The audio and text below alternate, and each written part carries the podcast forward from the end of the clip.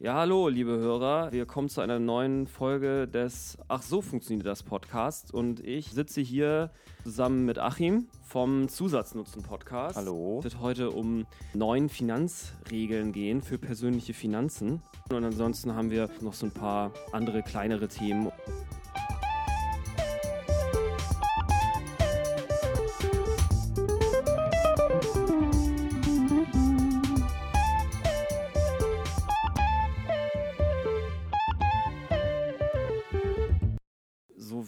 Das in der Vergangenheit häufiger gemacht haben, haben wir ein Hauptthema und es wird heute um neun Finanzregeln gehen für persönliche Finanzen.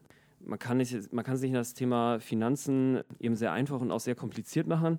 Meiner Meinung nach äh, sind die Regeln eigentlich eher einfach, also die passen eigentlich auf so einen Bierdeckel. Und ansonsten haben wir, äh, wie eben sonst häufiger, auch noch so ein paar andere kleinere Themen. Ja, Ja, cool. Okay. Ich habe auf meinem Blog genughaben.de habe ich vor einiger Zeit mal einen Artikel geschrieben über Wim Hof.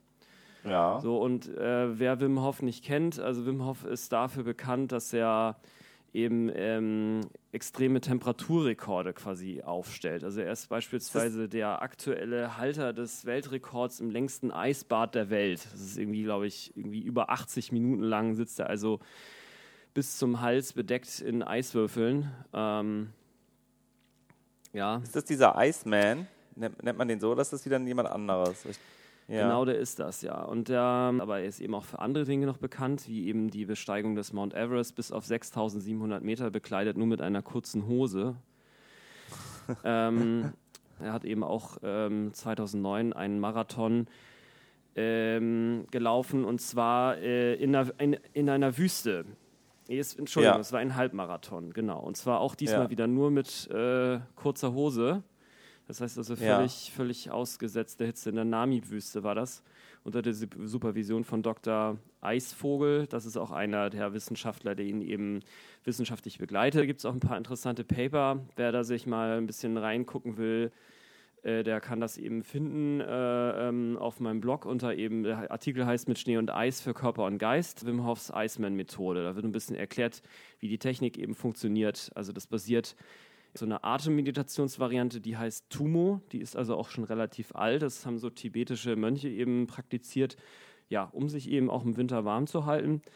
Wenn man so möchte, ist das so eine Art kontrollierte Hyperventilation. Also die, die Idee der Technik ist eigentlich relativ simpel. Man atmet im Grunde genommen in tiefen, nicht super langsam, aber auch nicht super schnellen Atemzügen halt 30 Mal ein und aus. Dann atmet man nach dem 30. Mal einmal komplett aus und hält dann die Luft an.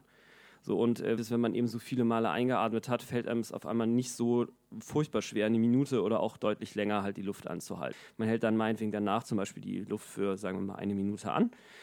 Dann atmet noch atmet noch einmal tief ein und hält dann nochmal mit dem neuen Atemzug Luft in der Lunge quasi nochmal die Luft an für nochmal so 15 Sekunden. Ähm, und dann beginnt man mit dem Zyklus quasi von neun. Das wiederholt man so drei Minuten und es ist also, ähm, es ist also schon krass, wie lang man auf einmal die Luft anhalten kann. Also ich mache das jetzt schon Okay, seit das, einigen Monaten und ich äh, habe in der Spitze zwei Minuten 30 die Luft angehalten. okay. Und das hilft auch gegen Kälte. Genau, und zwar ist jetzt so, der Effekt ist, äh, also sie sind noch dabei, das eben zu untersuchen, wie es genau funktioniert. Aber es ist wohl so, dass eben durch diese, ähm, durch diese, durch diese Sauerstoffunterversorgung, die ja im Prinzip kurzzeitig dadurch entsteht, also selbst wenn du so so lange, so, so häufig und so lange einatmest, die äh, Blutsauerstoffsättigung kann sich eben nur so weit, also die kann einfach nur auf 100 Prozent gehen, höher geht die halt nicht. Und die ist tatsächlich schon im Normalzustand eigentlich mal so bei 98 Prozent. Die Idee ist jetzt aber, dass durch diese, ähm, durch diese Überatmung verändert sich das Säure-Base-Gleichgewicht im Blut, sodass der Körper sozusagen simuliert bekommt, dass er eigentlich noch genügend Sauerstoff hätte, obwohl er es halt nicht hat. Und Also das heißt, man könnte sagen, du, du durch das Hyperventilieren atmest du eher CO2 ab, als dass du Genau. noch mehr Sauerstoff dazu nimmst. Genau so oder? ist es. Genau so ist es. Okay. Also man kann halt richtig messen, dass der pH-Wert des Blutes sich erhöht. Also das Blut wird basischer. Ja, weil, Weil- weil das CO2 ja dann im Prinzip zu einer Säure wird im Blut, ne? Genau, also das CO2 wird eben zu Kohlensäure im Blut, wenn es eben da ist. Und wenn man es abatmet, dann verschwindet mhm. quasi diese Kohlensäure und dadurch ist dann das Gegenteil von Säure ist eben Base und dann wird es halt eben basischer und Ah, und du meinst sozusagen, der Körper misst den Sauerstoffgehalt einfach über den pH-Wert im Blut? Genau, absolut. Hübscher Trick eigentlich, ja. Ja, genau. Und, und, das trickst man im Prinzip aus, so, ne? Das heißt, du sagst, du, du gaukelst dem, dem Körper einen höheren Sauerstoffgehalt vor. Genau. Durch diese Atemtechnik und dadurch kannst du länger die Luft einhalten. Also ich habe das auch mal, ich habe das auch mal beim Tauchen benutzt, so. Ja. Naja, und was sich jetzt eben zeigt, ist, dass ähm, der Körper checkt dann natürlich irgendwann schon, dass er nicht mehr ganz so viel und ganz so schnell vor allen Dingen Sauerstoff dem Blut entnehmen kann, wie wenn das, die Blutsauerstoffsättigung eben höher ist. Und das wirkt jetzt sich eben so aus, dass der Körper dann eben mit einer Ausschüttung von Hormonen quasi reagiert. Es ist so, dass gleichzeitig äh, aktivierende, also Stresshormone ausgeschüttet werden, die den Körper aktivieren und gleichzeitig aber auch entspannungsfördernde Hormone freigesetzt werden. Das heißt, du wirst quasi, du wirst sozusagen emotional ruhiger und trotzdem mental viel schärfer. Also die ursprüngliche Motivation ist eben durch diese Aktivierung, die diese Hormone eben bewirkt, den Wärmestoffwechsel zu steigern. Und zwar ist es nämlich ah, so, okay. wenn man jetzt diese Atemmeditation kombiniert mit anschließender kalten Dusche oder mit Eisbädern. Ne, also ja. die, die Idee ist dann im Grunde genommen auch, man macht diese Atemübung, danach macht man eben mhm. gleich ein bisschen Sport und dann macht man eben, mhm. duscht man eben kalt und dadurch wird eben die Thermogenese, also die Fähigkeit des Körpers, Wärme zu, äh, zu produzieren, die wird eben stark hochgeregelt. So, und ja. ähm, ich finde, das merkt man auch ziemlich deutlich. Also wenn man das macht, also mal genau dieses Protokoll, also eben zwei oder dreimal diese, äh, sagen wir mal, 20 bis 30 Atemzüge oder wenn man ein bisschen weiter ist, halt auch 40 Atemzüge pro Runde, äh, dann eben Luft anhalten, dann einen tiefen Atemzug ein, wiederholen, danach meinetwegen fünf Minuten ein bisschen Sport, ne? meinetwegen mal so 50 Liegestütze, wenn der Kettlebell hat, damit ein bisschen rumspielen oder eine kurze Runde joggen, also was euch eben zur Verfügung steht und danach eben mal kalt duschen, stellt euch einen Wecker, eine Minute mindestens. Ich mache immer zwei Minuten 30. Ähm, Gott, ey, danach ist euch echt den ganzen Tag warm. Echt? Super krasser Effekt. Ich müsste das nur mal hinkriegen, diese kalte Dusche auch wirklich aufzudrehen, ja. Also das ich Beine und so, das geht ja noch, ne? Aber Oberkörper, kaltes Wasser, ja. das, ich meine, zieht sich mir schon alles zusammen bei dem Gedanken daran. Ich weiß nicht, wie man das hinkriegen soll. Also ich weiß nicht, ich finde, bei mir ist es so ein bisschen über die Konditionierung geklappt, äh, in die Sauna gehen. Und danach, ja. danach kann man sich so ein bisschen dran gewöhnen. Danach geht's. Da, nach der genau. Sauna kann ich kalt duschen, ja, das stimmt. Genau, und wenn du jetzt zum Beispiel, du gehst jetzt einfach mal äh, über drei Wochen jeweils einmal pro Woche in die Sauna oder wenn du es schaffst, sogar zweimal, ne? Dann kannst ja. du sozusagen sich so ein bisschen dran gewöhnen. Dann gehst du halt direkt nach dem Saunagang machst du halt eine kalte Dusche und dann machst du sie halt vielleicht ein bisschen länger, als du es vielleicht normalerweise machen würdest, ja. Und nächstes okay. Mal machst du es noch ein bisschen länger. Aber ich habe halt mit zehn Sekunden angefangen, ja. Also es ist irgendwie klar. Also man hat jetzt ja nicht so eine, so eine Affinität dazu, sich unbedingt starker Kälte auszusetzen. Nee. Ne? Wo ich, ich habe das eigentlich mal bewundert, dieses Kaltduschen und ähm, wollte es eigentlich, hab, hatte mir jetzt eigentlich auch wieder vorgenommen, im Sommer das mal wieder zu üben, wenn es nicht ganz so kalt ist, aber es ja. hat einfach keinen Sinn gehabt. Ja, ich habe es einfach so nicht hingekriegt. Warum ich das jetzt erzähle? Ähm, was Wim Hof aber auch macht, ist, also neben äh, so einem Online-Kurs, den er anbietet und so kürzeren Seminaren, die irgendwie zwei Tage dauert, macht er einmal pro Jahr ähm, äh, eine Winterreise nach Polen. Und die mache ich dieses Jahr mit. Und ähm, die ist jetzt Anfang Dezember. Also ich glaube, es gibt immer vier Termine oder so. Und ich mache jetzt also einen mit. Und äh, da ist eben die Idee, ähm, man, man beendet sozusagen diese Reise mit einer Bergwanderung, eben ähnlich wie er das mit dem Mount Everest vorgemacht hat wo man eben ohne Oberteil. Nein, da gehen 20 Leute dann in Unterhose genau. durch die genau. Tatra oder was? Naja, also Unterhose nicht, eine kurze Hose und Winterschuhe hat man schon an. Und dann, und dann wandert man quasi auf einen 1000 Meter Berg, so der wohl direkt Ach, neben diesen, äh, diesen, dieser äh, Unterbringung ist, die er mittlerweile eben auch da eingerichtet hat. Ich glaube, es ist eine ganz spannende Sache, äh, alleine mal so ein bisschen die, die eigenen Grenzen eben auszuchecken. Um Wie viele Leute sind dabei? Ich bin nicht sicher. Ich glaube, es sind schon so 20 Leute oder so, vielleicht auch 30. Es gibt, wie gesagt, irgendwie zwei, drei oder vier Termine. Äh, kann man eben auf der Website auch finden. Und äh, ich glaube, wenn man sich so das, es gibt ein Video eben, wo das auch dargestellt wird, wo, wo jemand, der eben auf der Reise war, das dokumentiert hat.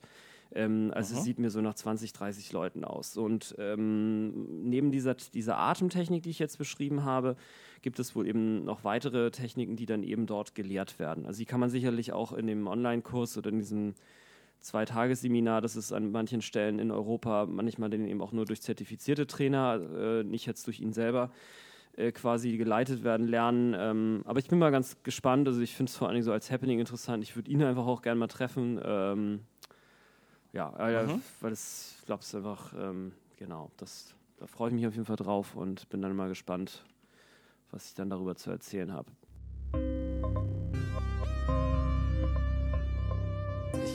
was ich noch erzählen wollte, ist, kennst du Spock? Nee, was ist das? Das ist ähm, eine Art Flohmarktplattform, ja. die ich ganz witzig fand. Da habe ich mir jetzt letzte Woche eine, eine Mikrowelle gekauft. Aha. Und das ist so wie eBay Kleinanzeigen mhm. in, in, Deutschland beziehungsweise Willhaben in Österreich, äh, aber mit einem Bewertungssystem für die, für die Leute so, ja. Mhm. Fand ich ganz witzig. Also du hast dann, du schaust halt so, ähm, es ist auch sehr, sehr so äh, umkreisbasiert. Das, das, heißt, es wird halt defaultmäßig so nach der Entfernung gefiltert und schaust dir die Sachen halt an. Und wenn du das interessant findest, dann bietest du einen Preis. Also der schreibt halt irgendwie so einen Preisvorschlag rein mhm. und dann bietest du einen Preis. Und wenn er sagt, ja, ist okay, dann ähm, ist da so eine Art Vertrag geschlossen und dann brauchst du eigentlich nur noch hinfahren und das abholen, ja. Mhm. Finde ich ganz witzig so. Also weil es im Prinzip ähm, gerade durch das Bewertungssystem halt eigentlich eine große Schwäche von dem ähm, eBay Kleinanzeigen beziehungsweise die also normalen Kleinanzeigen halt so äh, da hast du immer so ein bisschen das Problem, du kaufst jetzt ein Elektrogerät und weißt jetzt nicht, funktioniert das jetzt überhaupt oder ist das jetzt irgendwie Schrott, ja. Und wenn du jetzt ein Bewertungssystem hast wie bei eBay, mhm. aber trotzdem für lokale Sachen, finde ich es eigentlich ganz nett, ja. Findet man denn da mittlerweile auch schon ganz gut was? Das ist gerade mal. Ja, ist erstaunlich groß schon, ja. Ah ja, okay. Natürlich noch nicht, nicht ganz so groß wie eBay und so, aber es ist mhm. irgendwie ganz nett, ja.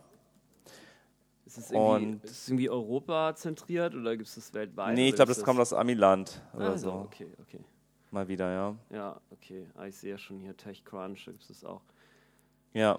Ja, S-H-P-O-C-K, ne? Ja. Genau, es ist so wie, wie, wie der, der ähm, wie der Star Trek Spock, Spock, nur mit, Spock, mit SH, ja, Spock. Mhm, okay. Genau. Ganz witzig irgendwie, hat mir gut gefallen. Also das, das mit der Mikrowelle, das hat irgendwie echt super geklappt. Ich habe nur das System nicht gecheckt. Ja, ich habe dann halt, äh, also im Prinzip der Verkäufer, der, der setzt ja einen Preis rein und du sollst dann halt im Prinzip was geringeres bieten, ja. Mhm. Oder zumindest den gleichen Preis bieten und dann akzeptiert er das. Und ich habe gedacht, das ist wie bei eBay, ich habe dann so höher geboten, ja. Mhm. Natürlich hätte er dann gleich Ja gesagt, so. okay, jetzt verstehe ich, ja. wahrscheinlich Aber es war, gesehen, der Preis ne? war trotzdem okay, ja. ja. Mhm. Ach so, okay, ich verstehe, ja, okay. Ja. ja. Und das gibt es irgendwie auch als, als iPhone-App oder sowas, ne? Ja, genau. Oder als, als App genau. überhaupt für Smartphones wahrscheinlich. Ja, genau. Benutzt du das auch darüber oder benutzt du das mit der, mit der, mit der die, die Web-Version? Und beides. Okay. Beides. Ja.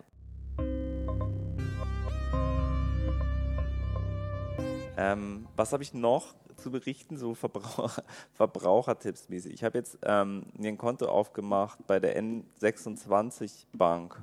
Kennst du die? Okay. Das ist auch so eine Online-Bank, ne?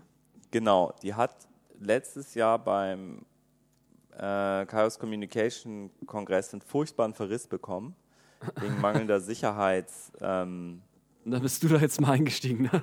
Ja, genau. Erstens habe ich gedacht, es ist im Prinzip nur so als WG-Konto gedacht, wo man halt so, ah, ja, okay. ähm, mhm. so Kleinkram einzahlt, damit dann da der Strom abgeht und so ein Scheiß. Ja? Mhm. Deswegen hab, fand ich es jetzt nicht ganz so dramatisch und irgendwie habe ich auch gedacht, vielleicht haben sie ja die ähm, das sich zu Herzen genommen von letzten Jahr und hatten jetzt ja wirklich knapp zehn Monate Zeit, das zu verbessern alles. Ja. Mhm. Bin mal gespannt, was jetzt dieses Jahr nochmal wieder kommt. Das ist ja bald wieder, zu Weihnachten ist ja wieder Chaos, Chaos Communication Kongress. Ja. Ob da wieder was kommt dazu, muss ich mal schauen. Aber ich fand es ganz witzig, weil es ist irgendwie ähm, ganz anders als, äh, als eine normale Bank so, ja. Also ja. Es, ist, es fängt schon an bei dem ähm, Registrierungsprozess. Also du, du lädst dir halt die App runter und sagst, ich möchte ein Konto eröffnen. Und dann wirst du in so einen Videochat mit so einem Kundensupporter verbunden und musst dann so deinen äh, äh Reisepass so in, die Kamera halten. Ah, das ist so ein, äh, das meinst du wie so ein ID Now, ne? Das ist so ein, so ein, so ein, so ein äh ID Now kenne ich nicht. Okay. Aber es ist, es ist witzig so, also du, ähm, du, du musst dann erst dein Gesicht so, so aus allen möglichen Richtungen, dass er das gut sehen kann und dann musst du deinen Reisepass so, so äh, in die Kamera halten und zwar so, dass man die Hologramme sehen kann, musst du es immer so ein bisschen hin und her wackeln. Mhm. Damit überprüft er dann, dass es halt auch echt ist, das Dokument und dann hast du es im Prinzip innerhalb von einer, was weiß ich, einer halben Stunde hast das Konto geöffnet, ja. Ja, krass. Und dann kriegst du irgendwie noch eine Mastercard zugeschickt, womit du dann äh, Geld abheben kannst. Mhm. Bezahlen, weiß ich gar nicht, ob man eine Euro-Scheck-Karte kriegt. Also eine EC-Karte, weiß ich gar nicht. Muss ich mal, war jetzt für mich jetzt nicht so wichtig, ja. Ja. Aber fand ich einfach so interessant. Ja. Es ist dann halt so, du hast dann halt im Prinzip, ähm, greifst dann halt auch über so eine App zu, ja, ähm, wo man sich dann auch mit der E-Mail-Adresse einloggt. Das ist irgendwie so ganz fluffig gemacht. Also, mhm. wie gesagt, ich hoffe, dass sie die, die Security-Probleme in den Griff bekommen haben inzwischen. Würde mich nochmal interessieren. Also, du hast jetzt gerade gesagt, ähm, du hast dich da ähm, eben über also war das, war, das ein, war das ein automatischer Service, wie du dich da authentifiziert hast, oder war das eine Person? Nee, du sprichst mit einem Menschen, okay, ja. Also okay. du bist aber mhm. automatisch verbunden mit dem. Der taucht auf einmal auf deinem Handy auf und sagt Hallo. Mhm. Ja, verstehe. Ähm, ja. Ja. Ja, ich habe, ich hab, wie gesagt, also in, äh, in Deutschland gibt es irgendwie dieses ID Now, das habe ich, ähm, hab ich auch mal benutzt, um mich zu authentifizieren. Das war ähm, fürs Öffnen von, einem, von so einem äh, P2P- also so, so, darüber machen wir dann nochmal einen anderen Podcast zum Thema Investieren kommt da mehr. Also das ist so ein Portal, wo man also quasi Geld in kleinen Mengen äh, anderen Leuten oder anderen Unternehmen halt leihen kann und mich dazu authentifizieren. Da musste ich auch mal über so eine App gehen, die dann quasi das vermittelt hat. Und dann habe ich ja auch auf einmal eine Person gehabt und die hat dann auch gecheckt, so ja, ähm, bei mir war das irgendwie Perso und oder, oder Pass oder sowas, Reisepass, ich weiß nicht mehr genau, irgendwie sowas. Aha. Ja. Ach, ich sehe gerade, man kriegt tatsächlich auch eine, eine Maestro-Karte, also eine, was man jetzt so EC-Karte oder Bankomatkarte nennt, ja. Mhm. Die ist dann halt auch dabei. Wie gesagt, es ist jetzt keine Empfehlung, ich fand es einfach nur ganz witzig. Ähm, einfach mal so zu sehen, okay, eine Bank kann auch irgendwie so anders sein, als dass man das so kennt, ja. Also mit, mit, nicht mit drei, drei, äh, äh, drei handgeschriebenen Sachen und am besten noch Postident bei der Post und so weiter. Ja, auch diese Webinterfaces von den Banken sind ja meistens mhm. irgendwie so ganz schrecklich und also im Prinzip fand ich das von der Usability und so ist es irgendwie so ganz hübsch gemacht, ja. Mhm. Das kann man auf jeden Fall sagen. Also wenn es jetzt nur das ist, allein das ist schon mal so, es wert, dass die anderen Banken sich da mal ein bisschen was abschauen. Das ist ein bisschen mehr so wie ein, wie ein Gmail-Account, weißt du? So. Mhm. Ja, es hat nicht so diese. Ja, ja. verstehe.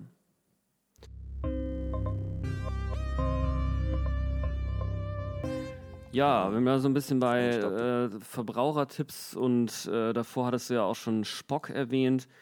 Mhm. Ähm, dann gehe ich jetzt mal ein bisschen. Verbraucher. das ist ein schönes Wort, ne? Der ja. Verbraucher. Ja, ja, genau. Das früher, so die 50er Jahre Kapitalismus, so, ja. ja. ja absolut, ja. Ne, früher waren alles Bürger, dann sind sie alle Verbraucher mhm. geworden und jetzt sind wir alle User. Genau. naja. Ja, also ich habe äh, so zum Thema Unterhaltung vielleicht mal ein bisschen, äh, also ich habe mir tatsächlich äh, einen Super Nintendo Mini Classic gekauft. Und zwar, Ach was. Ähm, äh, wer vielleicht in der Vergangenheit äh, Nintendo gespielt hat, weiß ja, dass es eben da das Nintendo Entertainment System gab. Das war dieser quadratische Kasten. Dann gibt es gab es eben das Super Nintendo Entertainment System. Also, genau, das ist also, etwas rundere, ne? Genau, das ist etwas rundere und mittlerweile gibt es natürlich alle möglichen Varianten. Wie auch immer, jedenfalls, äh, ähm, wie das eben so ist, um, um auch so ein bisschen die, äh, die Nostalgiefront zu bedienen, äh, also Leute wie mich und andere bringt Nintendo ja. eben schon seit, ich glaube, letztes oder vorletztes Jahr hat sie quasi das Nintendo Entertainment System Classic raus, Mini Classic rausgebracht. Das war so eine kleine Version des ersten ähm, Nintendo Entertainment Systems, da waren eben 30 Spiele vorinstalliert, eben auch ohne Internetverbindung und alles. Das schließt man an den, einfach an den Bildschirm an über ähm, HDMI und dann kann man da eben 30 Spiele äh, zocken und sich seiner Nostalgie quasi ergeben. Und ähm, es gibt auch ein paar Sonderfeatures, also man kann eben speichern, man kann eben irgendwie jedes Spiel kann man auch zurückspulen. Das heißt, wenn man irgendwo immer wieder verkackt hat, weil die Spiele von damals sind tatsächlich teilweise auch echt schwer. Also nicht ja. so ganz einfach. Und ähm, ja, und jetzt eben das Super Nintendo äh, äh, äh, Mini Classic, das ich mir jetzt eben gekauft habe, das hat 20 Spiele und ansonsten aber ähnliche Funktionen, also auch mit Zurückspulen und Speichern etc. Und ja, es ist, ist wirklich eine ganz lustige Sache. Ich bin auch, bin auch ganz froh, dass ich es wirklich schon sehr früh bestellt habe, beziehungsweise über einen, ja. einen gemeinsamen Freund, weil so habe ich dann in Anführungsstrichen auch nur den eigentlichen äh, ursprünglichen Ladenpreis von 100 Euro bezahlt, wie auch schon beim die Nintendo. Waren schnell vergriffen, ne? Ja, genau. Die Leute haben die dann halt bulky, äh, also bulk gekauft und verkaufen jetzt auf Ebay teilweise für, ich habe irgendwie Preise bis 400 Euro gesehen, ja. Vielleicht ist es wieder ein bisschen verändert. Okay. Aber es ist dann offensichtlich so, ein paar Leute haben halt gerochen, das ist ähnlich wie beim Nintendo Entertainment System Classic Mini eben die Leute da ja. auch voll drauf abfahren, haben dann da irgendwie gleich 500 Stück gekauft oder was und verkaufen die jetzt eben teilweise fürs Doppelte und Dreifache halt auf Ebay halt weiter. Das ist einfach echt krass. Das würde ich, glaube ich, nicht machen. Aber ja. äh, das eins jetzt für 100 Euro bekommen zu haben, äh, finde ich ganz cool. Es sind auch zwei Controller dabei, die sind halt wirklich vom Look and Feel genauso wie die alten. Und ja. ähm, da habe ich jetzt schon den einen oder anderen Abend hier eben äh, mit Freunden quasi verbracht und Mario Kart gezockt oder. Ähm, ich wusste gar nicht, dass du einen Fernseher hast. Ja, ich habe hier einen Bildschirm einfach, ne? Also so sind einfach so. 24 Zoll, äh, nee Quatsch, okay. 24, 28 Zoll Monitor, den kannst du genauso benutzen. Ja. Brauchst du keinen ja, Fernseher für.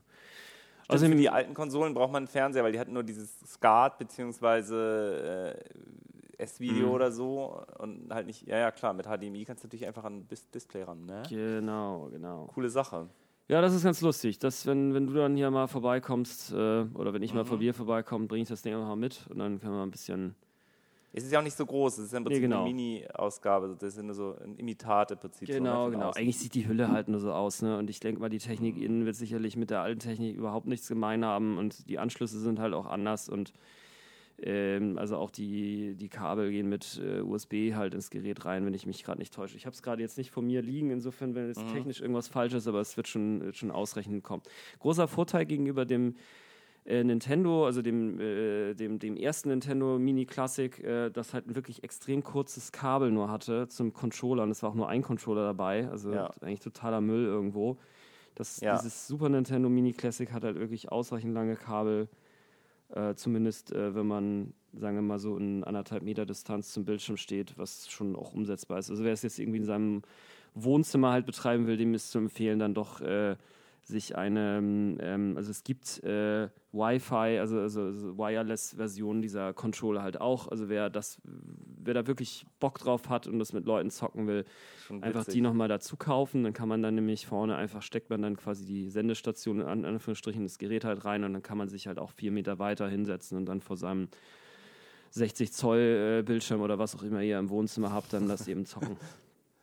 Sehr witzig, ja. Ja, ähm, genau.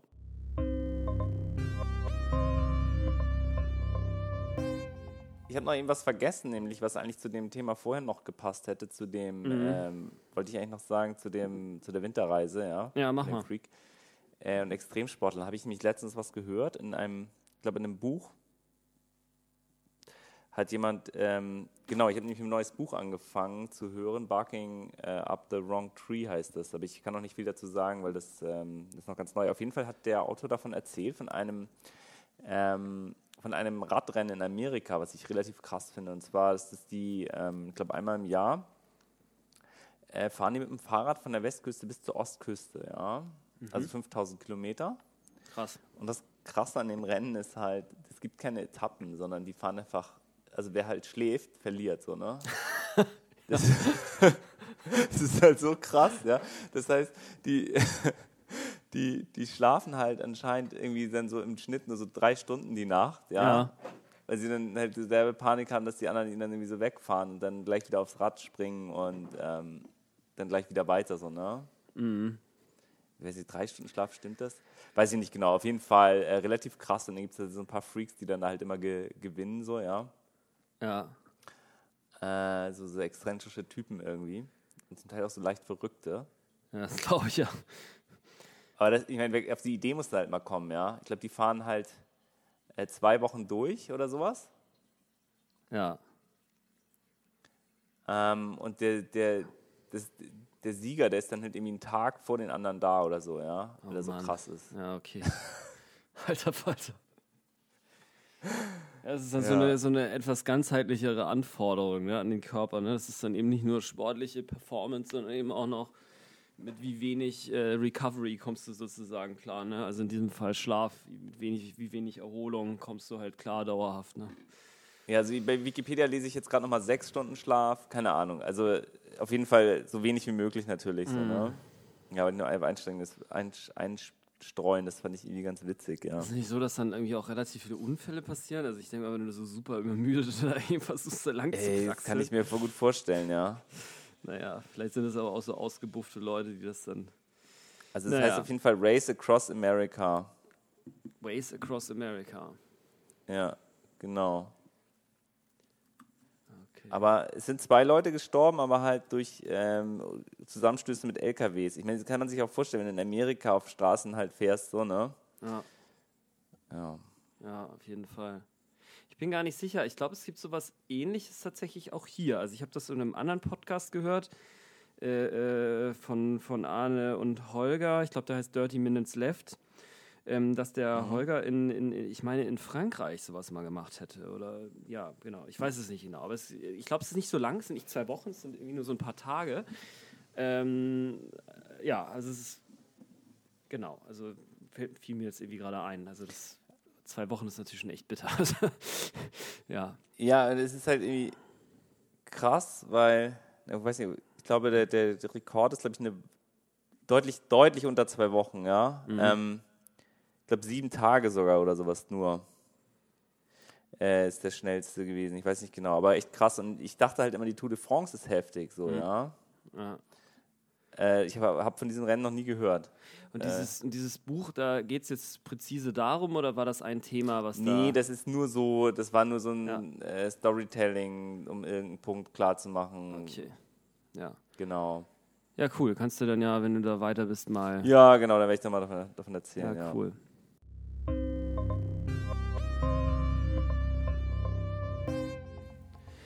Ja, ich glaube, ähm, ich würde sagen, wir kommen dann einfach zum, zum Thema des Tages. Mhm. Ähm, genau, also die Idee war eben gewesen, mal über so ein paar griffige Regeln zu sprechen, die, mit denen man eben seine persönlichen Finanzen äh, in den Griff bekommen kann.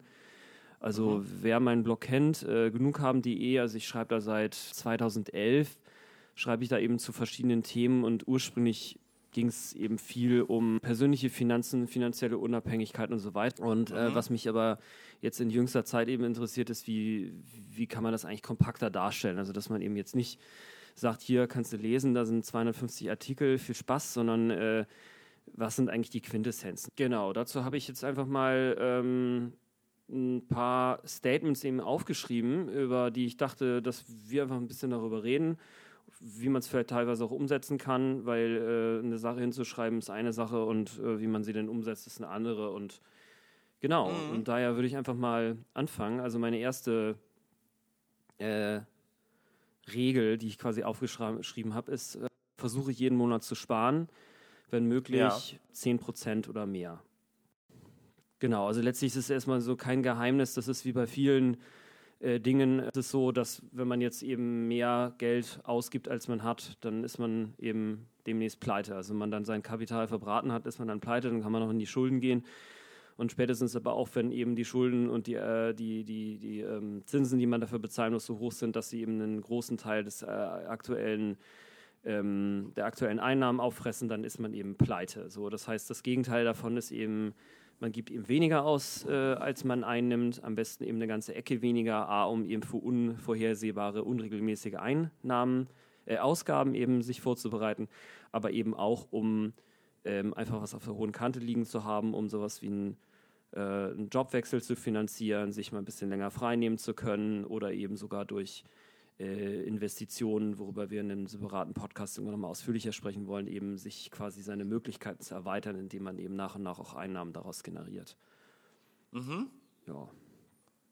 Okay, also ähm, ja, Geld, das ist natürlich im Prinzip so die Grundregel vom, vom, äh, von der finanziellen Unabhängigkeit oder so, ne? oder finanziellen Frieden finden, sodass man halt, äh, einfach so, so diese ist ein bisschen wie, wie bei der Diät auch, ne? Also diese Bilanz halt im Griff zu haben, so, ne? So wie während man bei der Diät halt sagt, okay, ich muss halt einfach immer mehr Kalorien verbrauchen, als ich halt zuführe, so muss man halt da im Prinzip umgekehrt, so, ne? Genau. umgekehrt die Diät. Immer weniger verbrauchen, als man reinkriegt, so eine Grundregel. Und ich habe da halt eine, also ich, ich benutze ja YNAB dafür. Mhm. Ähm, das ist ein, ein Budgeting-Tool, mhm. ähm, was im Prinzip so nach dem Konzept der Umschläge funktioniert. Ja. Ich glaube, früher hat man zum Teil so Haushaltsgeld, äh, also in Zeiten von Bargeld haben, haben die Leute zum Teil so Haushaltsgeld in so Papierumschläge getan. Mhm. Dann hat man draufgeschrieben, okay, das ist jetzt für Essen, das ist für Kleidung, das ist für Miete und so weiter. Ja. Geil. Und so ein bisschen ist das halt so, du schaffst dir halt Kategorien, wo du dann halt dein, ähm, auf die du sozusagen das Geld, was reinkommt, das verteilst du auf diese Kategorien.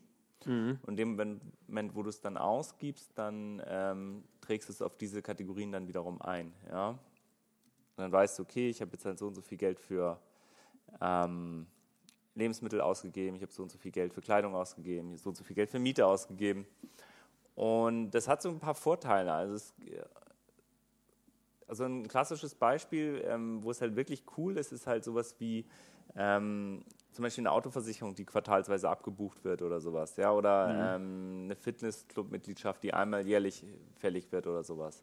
Ähm, da kannst du dann im Prinzip sagen, okay, ich, ich teile mir das jetzt durch zwölf Monate auf, zahle jetzt in diese Kategorie immer ähm, ein Zwölftel von diesem Jahresbetrag rein und dann, wenn es dann kommt, ist das Geld einfach da. Ja? Das ist dann sozusagen wie, ich sehe es ein bisschen wie so eine Abstraktionsebene über meinem Konto. Das heißt, wenn ich jetzt wissen will, ob ich jetzt Geld habe, um mir jetzt irgendwie neues Handy zu kaufen oder sowas, dann hilft mir der Blick aufs Konto nicht, weil es sind vielleicht 600 Euro auf dem Konto drauf.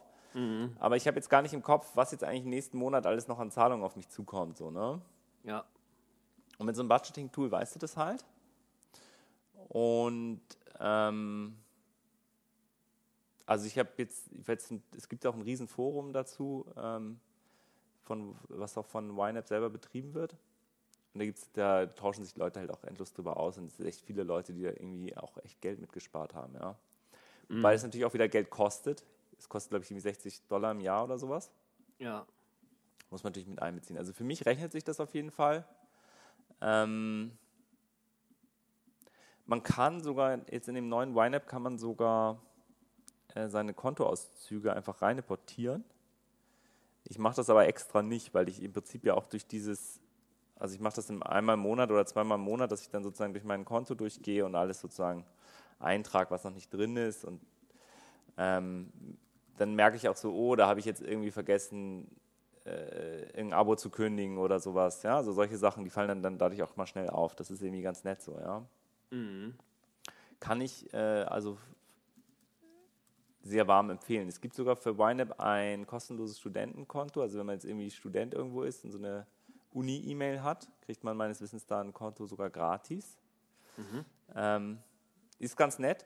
Und ich habe jetzt gerade noch mal geschaut, ob es Alternativen dazu gibt. Zu, zu, zu YNAB jetzt, oder? YNAB, genau. Also YNAB heißt der You Need a Budget. Das ist im Prinzip ein ziemlich mhm. dämliches Akronym einfach nur, ja. Äh, da habe ich jetzt noch mal gefunden, was noch ganz nett zu sein scheint, ist äh, ein Tool, das heißt Every Dollar. Ah ja. Das ist, glaube ich, auch ganz hübsch, habe ich aber selber nicht getestet, ja. Okay. Ja, cool. Ja, ich habe ähm, hab irgendwann auch mal einen Artikel darüber geschrieben, das heißt einfach, wie viel gebt ihr aus? Und mhm. ähm, mhm. da habe ich im Grunde genommen auch mal eine ganz einfache, ein ganz einfaches äh, Excel-Sheet quasi so bereitgestellt. Im Grunde genommen sind das so Ausgaben am Tag, die kann man da eben eintragen. Am besten eben über einen Monat, besser aber eigentlich über drei Monate. Wer es richtig hart macht. Äh, das heißt, du benutzt Jahr. einfach Excel? Für, du machst es im Prinzip auch budgetieren, aber du, du machst einfach über Excel. Ich benutze das tatsächlich so und nicht mehr. Ich mache das auch komplizierter, aber ich mhm. habe damit mal angefangen und dann kann man quasi darüber mal schauen, a, was gebe ich eigentlich im Schnitt pro Tag halt aus, dann was bedeutet das dann eigentlich auch im Monat und im Jahr. Äh, und ähm, darauf basierend kann man eben sich dann eben überlegen, äh, nicht, nicht so präzise wie jetzt das, das mit YNAB oder mit anderen Tools, ne? mhm. ne? wo man dann äh, eben schauen kann, okay, wie viel Geld habe ich jetzt tatsächlich noch, weil das ist ja mal so ein bisschen das Trügerische. Du hast das Beispiel schon genannt, du hast jetzt 600 mhm. Euro auf dem Konto, äh, du hättest gern jetzt meinetwegen eine neue Kamera oder ein neues Handy oder so und sagst ja. dann, ja Mensch, das kostet 550 Euro und dann genau. sagst du, ja cool, ha ich habe ja das Geld ne? und in Wahrheit ja. Ist die Lage eben doch komplizierter und du hast nächsten Monat eben meinetwegen die Abbuchung deiner un Unfallversicherung oder so und dann siehst genau. du auf einmal nächsten Monat halt scheiße aus, weil du im Prinzip das einfach nicht, weil das nicht transparent war, ne? weil der Kontostand eben nicht darüber Auskunft gibt, was den nächsten Monat auf dich zukommt. Ne? Ja, genau. Genau, also wir waren ja ausgegangen von der Regel, also versuche ich jeden Monat zu sparen und ich habe jetzt mal einfach die Forderung in den Raum gestellt, wenn möglich 10% oder mehr. Also ich würde eigentlich eher sogar 20% oder mehr sagen und ich glaube, das ist auch das, was so die üblichen Finanzberater empfehlen.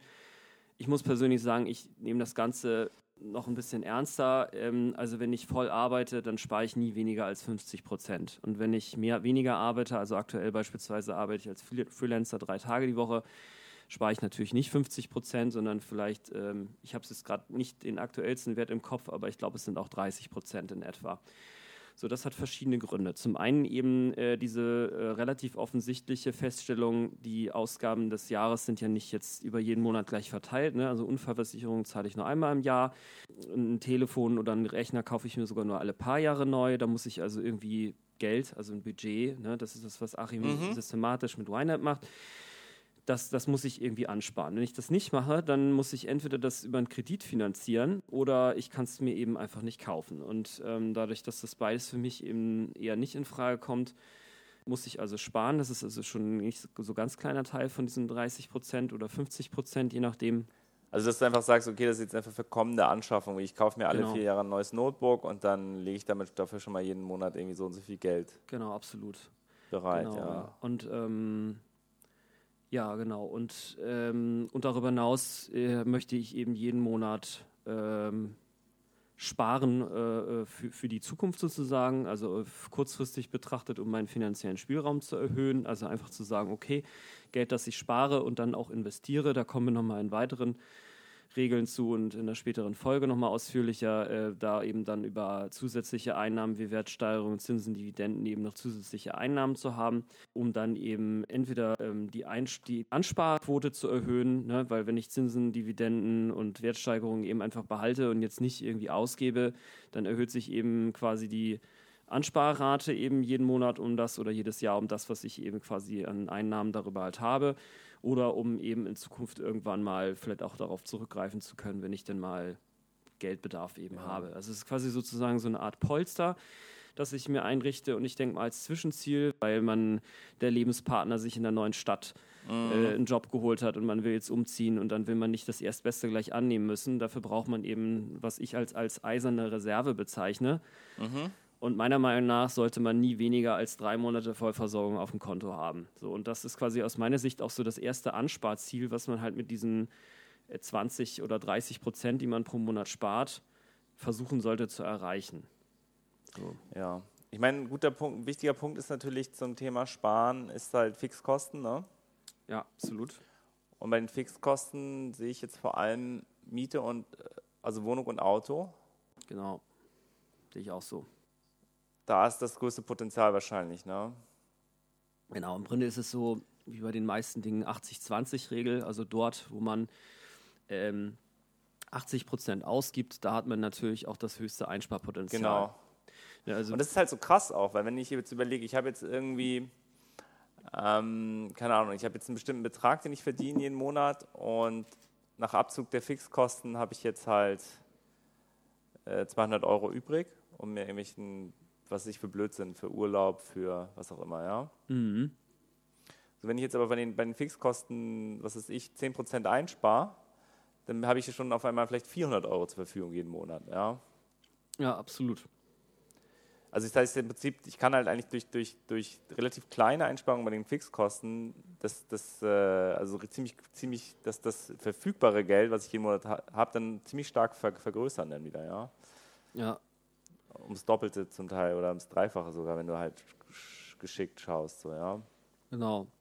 Deswegen muss ich ehrlich sagen, ich bin deswegen nicht so, zum Beispiel nicht ganz so streng mit mir jetzt bei kleineren Ausgaben. Also sowas wie, mhm ich kaufe jetzt nochmal, also zum Beispiel dieses typische Thema, also ich habe zwar auch mal einen Artikel drüber geschrieben, ne, das ist dieses Thema ähm, Latte-Effekt, ne, also Stichwort, ich kaufe mich jeden Tag einen Kaffee für einen Euro, mhm. dann sind das 30 Euro im Monat und so, und wenn man sich jetzt überlegt, was, wenn man das jetzt anlegen würde zu den marktüblichen Annahmen von 4%, dann sind mhm. das so und so viel im Jahr und so, so viel im Leben äh, ja, also meiner Meinung nach, kauf dir lieber den Kaffee und überleg dir lieber, ob du äh, beim nächsten Umzug spätestens nicht eher eine Wohnung findest, die vielleicht 100 Euro weniger kostet im Monat. Ja, weil das ne? sind 100 Kaffees so, ne? Ja, das, das ist halt 100 krass. Kaffees, das ist halt einfach, äh, ist einfach viel, Man- viel Man, man, aufwendiger. neigt halt, man neigt halt dazu, bei so Sachen, bei so größeren Ausgaben dann nicht so genau hinzuschauen, äh, interessanterweise. Ne? Also auch wenn du irgendwie ein Auto kaufst, denkst du so, ja, das eine kostet 5.000, das andere 4.000. Mhm. Ist jetzt nicht so ein großer Unterschied, aber es sind trotzdem 1.000 Euro. So, ne? Und auch bei der Wohnung 50 Euro gespart ist relativ viel Kohle. So, ne? Genau, genau, selbst wenn es so Ähm. 50 Euro sind. Ne? Und ich, also ich kann das, ich kann das nur unterstreichen, weil, ähm, also wir haben das Thema Wohnungssuche natürlich hier auch schon ein paar Mal gehabt. Ja. Und ähm, es ist natürlich sehr einfach zu sagen, okay, ich will jetzt nur schnell möglichst das Thema hinter mich bringen. Dann kannst du Ja. natürlich sagen, hier, ich zahle jetzt 800 Euro, was in Hamburg überhaupt kein Problem ist, für eine Wohnung auszugeben. Ist eher schon Ja. die Untergrenze. Ja, ja, ist ja die Untergrenze. Äh, äh, vor allem, wenn du mit mehreren Personen suchst und vielleicht sagst noch, Ja. ich muss unbedingt 80 Quadratmeter bewohnen, was, Ja. ich, was nochmal ein anderes Thema wäre, dass man, wo man eben drüber sprechen kann. Wir haben ja über Micro-Living auch schon mal gesprochen im Mhm. Zusatz mit einem Podcast. Also wer zum Beispiel im Thema äh, Wohnraum nochmal genauer reinhören will, dem kann ich die Folge empfehlen. Ähm, ich glaube, das war Folge 3, ne? Kann das sein? Weiß ich gar nicht. Ähm, Ja, einfach bei Zusatznutzen Podcast einfach mal gucken, Genau. wer, wen das Thema interessiert. Also auf jeden Fall, wenn man eben äh, sich dann ein bisschen A einschränkt, äh, was jetzt den Flächenbedarf angibt und B ein kleines bisschen länger sucht, weil es ist natürlich klar, es gibt nicht so viele Wohnungen, die jetzt äh, für die Quadratmeteranzahl günstig sind. So, das heißt, da muss man dann durch entsprechende Recherche und möglicherweise auch ein bisschen Geduld quasi gegensteuern. Ne? Und wer sich zum Beispiel jetzt die Zeit nimmt und sagt, äh, ich suche halt eben nicht nur zwei Wochen und dann muss das Thema für mich erledigt sein, weil mein Leben ja auch so furchtbar stressig und anstrengend ist. Wer zum Beispiel das ein kleines bisschen länger aushält, der hat möglicherweise die Chance, da eben die 50 oder 100 Euro im Monat zu sparen, was dann eben im Jahr mal 600 Euro sind bei 50 Euro. Ne? Und, und, was natürlich auch ein guter Tipp ist, ist Rauchen. Ne? Das sind dann auch schnell mal irgendwie 1500 Euro im Jahr. So, ne? Genau, ja, das. Genau, wobei ich glaube, wenn man jetzt wirklich Raucher ist, das ist dann wie beim Kaffee, ja. Das ist quasi quasi eine Sache, die dich jeden Tag äh, stresst. Ja, aber du solltest ne? Sowieso aufhören mit Rauchen. Und dann Das ist so aufhören mit Rauchen, das stimmt schon, ja. ja, und was äh, gespart, wie, wie Achim das schon sagte, Verkehr ist eben Position Nummer zwei. Also wen das interessiert, auch dazu habe ich einen Artikel geschrieben. Ich werde das jetzt ein bisschen häufiger sagen, weil das ist quasi ja auch ursprünglich mein Leib- und Magenthema gewesen. Ich habe zu den meisten Themen, die mich da interessiert haben, aber was geschrieben. Und zwar heißt der Artikel Ausgaben deutscher Haushalte 2013 und Potenzial für Einsparungen. Da habe ich quasi mal aufgeschlüsselt anhand einer Studie des äh, Statistischen Bundesamtes, wofür eigentlich Deutsche ihr Geld ausgeben. Ne? Und da ist es ähnlich wie äh, Achim das schon sagte, die Primärausgaben sind eben Wohnen, Energie, Wohnen, Instandhaltung. Äh, und zwar mit, äh, das ist eine Studie aus dem Jahr 2013, aber das hat sich nicht stark verändert. Ähm, das sind 35 Prozent, Verkehr, ähm, also Auto, äh, öffentliche Verkehrsmittel etc. 14 Prozent, dann Nahrungsgetränks, Nahrungsmittel, Getränke, Tabak waren 14 Prozent, Freizeit 10 Prozent und danach wird es eben schon kleckerhaft. Ja? Also im Prinzip, Ja. wer es also schafft, schon in diesen drei großen Bereichen, Wohnen, Verkehr, Ernährung äh, äh, jeweils was zu tun, ist mit höherer Priorität, mit höchster Priorität, muss man sagen, auf Wohnen, äh, zweite dann eben Verkehr und dritte auch erst dann Nahrungsmittel. Wer so da jeweils schafft, ein bisschen was zu tun, der hat wesentlich mehr erreicht, als wenn er jetzt irgendwie versucht, äh, im Urlaub noch ein bisschen zu sparen oder bei Kleidung oder Gesundheitspflege. Ja. Also man soll da natürlich auch nicht rumasen, ne? Also was heißt nicht, nicht, nicht sollen, also es kommt ja auch immer auf eure Ziele an, ne? wenn ihr jetzt sagt, das ist aber mein Leben und ich brauche halt irgendwie jedes Quartal neue Schuhe, sonst fühle ich mich nicht wohl. Ne? Solche Leute soll es ja. geben. Oder Gesundheitspflege äh, bin ich zum Ja, Beispiel klar. eher, Aber eher ich, so der ich Typ. glaube, dass die meisten, also die meisten, es gibt natürlich auch Fälle von Leuten, die wirklich sozusagen, also Mhm. viele leben natürlich auch so ein bisschen an der Grenze, vielleicht alleinerziehend oder haben einen Job, der wenig Völlig Geld klar, rausbringt ja, oder sowas. stimmt. Aber ich glaube, dass viele es schaffen es eigentlich 10% ohne größere Schmerzen zu sparen. Jetzt einfach mal nach, wenn man es einmal umgestellt hat sozusagen. so, Ne? ja. Dann tut es nicht mehr weh. Also du, du kannst 10% dann eigentlich sparen, ohne dass du dann irgendwann hast dich dran gewöhnt und merkst es nicht mehr, so dass du das sparst. So, ja? Du musst es Ja. dir nicht sozusagen dann jeden Monat dich wieder neu dazu zwingen, sondern das, da gewöhnt man sich so dran. Ne? Ja, genau. Also da hilft, mir hilft es zum Beispiel tatsächlich da einfach zu sagen, es gibt halt einen, äh, einen Ausgabenbereich für mich und ein Ausgabenkonto, wenn ihr so wollt. Und der Rest wird halt sofort weggebucht. Das heißt, ich sehe das Geld halt auch nicht.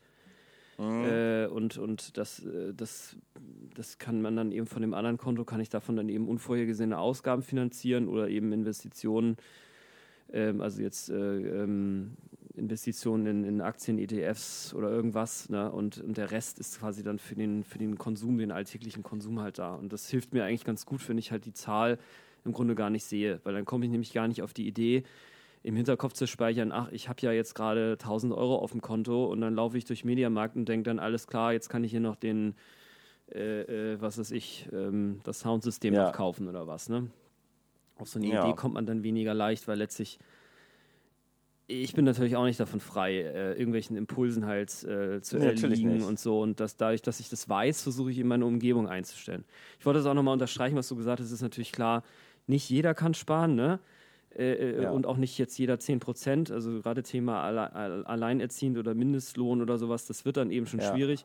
Aber selbst in dem Fall, also wer es schafft, dann zumindest 10 Euro zu sparen, hat auf jeden Fall, glaube ich, sich einen Gefallen getan, dass man zumindest dann, äh, wenn man irgendwann mal ein 100er oder 200 auf der hohen Kante hat, das ist immer noch besser, als wenn man irgendwie genauer in der ja, Grenze ist. Ne? Genau, das, das Problem ist nämlich so, wenn man so auf Kant, ich habe das auch lange gemacht, so auf, auf Kant, ich glaube, da kommen wir dann auch zum nächsten Punkt mit den Konsumschulden. Ja, ne? Genau.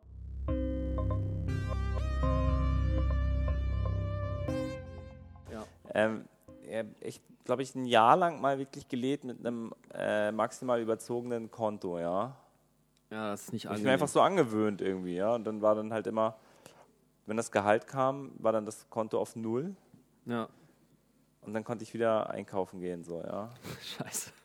Und das ist halt, ich weiß nicht, warum ich das. Ich Vielleicht hat jeder mal so in seiner Jugend mal so eine Phase oder sowas, ja. Mhm. Also ich glaube, das ist, ist auch irgendwie verführerisch so, weil du, du kannst einfach weiter Geld abheben und das passiert eigentlich nicht, nicht weiter viel, als dass halt irgendwo eine rote Zahl auftaucht. So, ja. Du merkst ja. erstmal nicht viel davon, ja.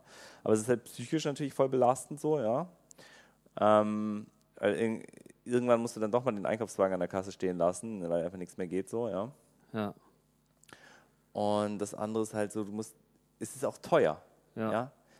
So auf Kante genäht zu leben, ist irgendwie teuer. Das heißt, wenn man halt erstmal ein bisschen was spart, dann spart man langfristig noch mehr. Weil du sparst dir zum Beispiel, was früher hatte ich ganz oft so ähm, Strafgebühr, weil der Handyanbieter konnte die Rate nicht einziehen. Gleich mal 30 Euro oben drauf gelegt, ja.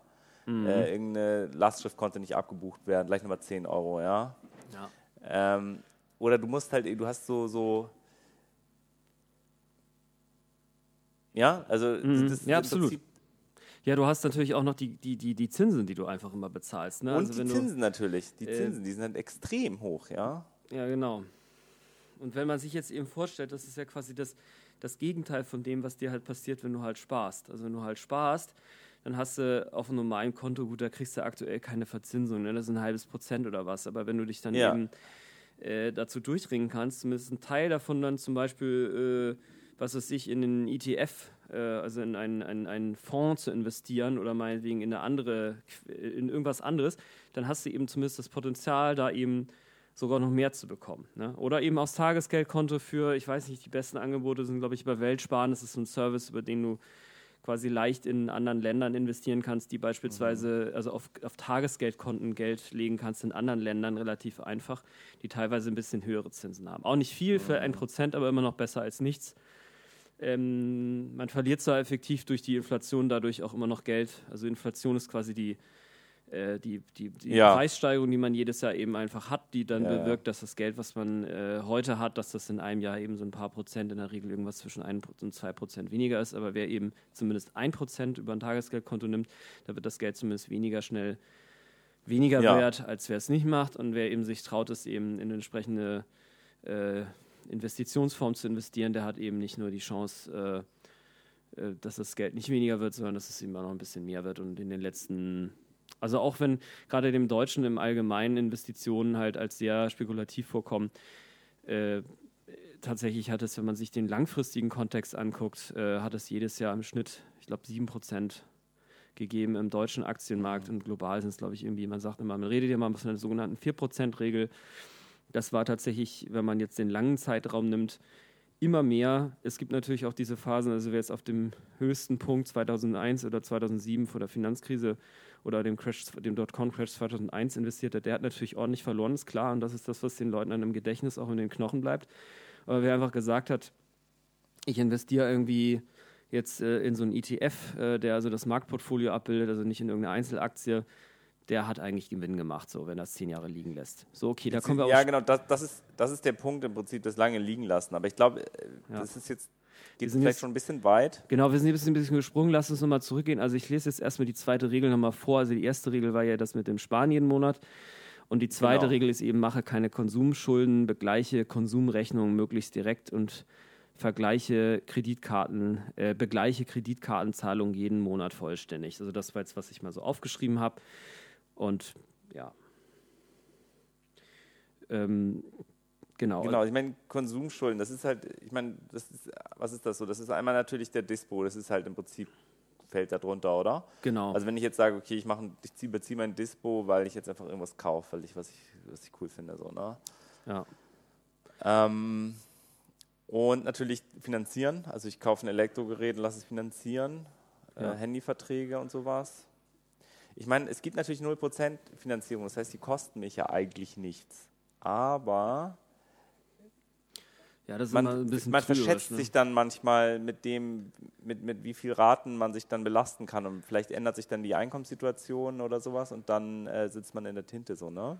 Ja, also ich muss auch ehrlich sagen, wenn jemand 0% Finanzierung anbietet, dann bin ich eigentlich immer eher dabei, zu versuchen, einen Anbieter zu finden, der die nicht anbietet. Weil die 0% Finanzierung, du hast ja nicht tatsächlich eine 0% Finanzierung, sondern die Finanzierung wird ja dadurch bezahlt, dass der Preis dann für alle ein bisschen höher ist. Ne? Und äh, wenn du, ich meine, klar, es gibt Produkte, da wird das quasi nur als Bonus oben drauf gelegt und die verrechnen das dann im Unternehmen extern, äh, intern irgendwie wie anders, ne? sodass quasi, äh, ich sag mal, wenn jetzt ein Produkt überall 150 Euro kostet, also ich nehme jetzt mal ein Beispiel Google Home, ich habe mir jetzt ein Google Home gekauft, das kostete am Anfang, glaube ich, 150 Euro. Ich habe es dann irgendwie für 129 irgendwo gekauft, fair enough. Gab es wahrscheinlich auch in vielen anderen Orten für 129. Und wenn jetzt jemand darauf noch eine 0% Finanzierung gibt, dann macht er das wahrscheinlich nur als kleines Bonusprogramm für äh, in der Hoffnung, dass sich ein paar mehr Leute das dann bei ihm kaufen. Ne? Für den mhm. ist das dann quasi kein Gewinn. Aber gerade jetzt bei sowas, äh, wenn es ein Produkt eben äh, gibt bei einem bestimmten Händler für 0% und bei einem anderen nicht für 0% und der andere das dann eben insgesamt ein bisschen billiger anbietet, dann würde ich eben immer da kaufen. Ja, genau. Im Prinzip wird es ja schon auf den Preis aufgeschlagen, auch, auch wenn man es nicht sieht. So, ne? Genau, plus dieses Argument, was du eben genannt hast, ich glaube, es ist noch wesentlich äh, dramatischer, wenn du halt irgendwie immer mehr Raten dir quasi ranholst, dann musst du eben wieder auch genau. sehr genau Buch führen, um zu schauen, lohnt sich das für dich tatsächlich. Genau, du, du schaffst dir dann halt so Fixkosten an, die du vorher nicht hattest und das macht dich dann auch sensibel gegenüber solchen Krisen. Ja, also wenn du dann irgendwie sagst, okay, Jetzt habe ich halt irgendwie, dann kommt der Fernseher dazu, dann kommt das Auto dazu mit der Leasingrate und dann kommt dann genau. noch irgendwie ein Kühlschrank und dann kommt noch das und noch ein paar teure Handyverträge und auf einmal bist du dann irgendwie bei 5, 6, 700 Euro im Monat, die du einfach immer so bezahlen musst, mhm. wo du dann irgendwie merkst, okay, scheiße, wenn ich jetzt meinen Job verliere, so, dann komme ich jetzt irgendwie echt in Schwierigkeiten. Dann, ja, ja, und so, so, kommen Leute dann ja auch in die Pri Privatinsolvenz, weil du halt ja alles also du hast alles so auskalkuliert und dann kommt aber irgendwas, womit du nicht gerechnet hast, eine Krankheit oder ja, genau. irgendwas ändert sich und dann hast du aber diese, diese Belastung immer noch so, ne? Ja, genau. Und es verführt halt auch irgendwie einem was zu kaufen, was man halt sich eigentlich nicht leisten kann, so, ne? Ja. Und es wird natürlich auch umso schwerer, dann eben äh, äh die Regel 1 zu erreichen, also jeden Monat zu sparen, ja. wenn man eben äh, einfach schon einfach immer, immer Abflüsse hat, die, die man im Prinzip gar nicht beeinflussen kann. Ne? Also besonders kritisch sind meiner Meinung nach zu betrachten diese, ich weiß nicht, ich habe noch nie, noch nie einen, äh, einen, Ratenkredit abgeschlossen, aber ich kriege trotzdem bestimmt einmal im Monat von irgendeiner Firma hier äh, ein Angebot für einen Ratenkredit, äh, am besten über 60 Monate. Allein 60 mhm. Monate, ja, das sind fünf Jahre, das ist völlig irre. Ne, wenn du dann irgendwie fünf Jahre und dann rechnen sie das immer vor, irgendwie, du kriegst dann da irgendwie, sag mal, 5000 Euro für nur 80 Euro im Monat, ja. Das heißt dann 80 ja. Euro mehr Ausgaben für fünf Jahre. Das muss man sich mal auf der Zunge ja. zergehen lassen. Also das ist einfach nur und, krass, finde ich. Also und ich glaube, was, was Leute oft nicht checken ist, also zumindest habe ich den Eindruck, dass Leute das oft nicht checken, ist, wenn du jetzt sagst, ich, ich leihe mir jetzt 5000 Euro zu 10 Prozent, mhm. dann heißt es ja nicht 10 Prozent, ich zahle nicht 10 Prozent von 5000 Euro einmalig, sondern ich zahle ja jedes Jahr genau. 10 Prozent auf das, was ich mir geliehen habe. Und das sind dann unterm Strich dann häufig viel mehr, ja. Absolut, ja. Ähm, also da kann man sich oft auch irgendwie dann, also gerade, ja, so Manchmal ist es ja auch sagen, so. Ich da echt Bitte? Ich habe dich gerade nicht verstanden. Ja. Ich wollte nur sagen, ich habe da also eine relativ harte Kurve so gemacht, ja, zwischen dieser Zeit, wo ich in Dauer überzogen war und dann der Zeit, wo ich dann angefangen habe, äh, das alles ein bisschen besser zu planen, mit YNAB mhm. und so weiter angefangen habe. Mhm.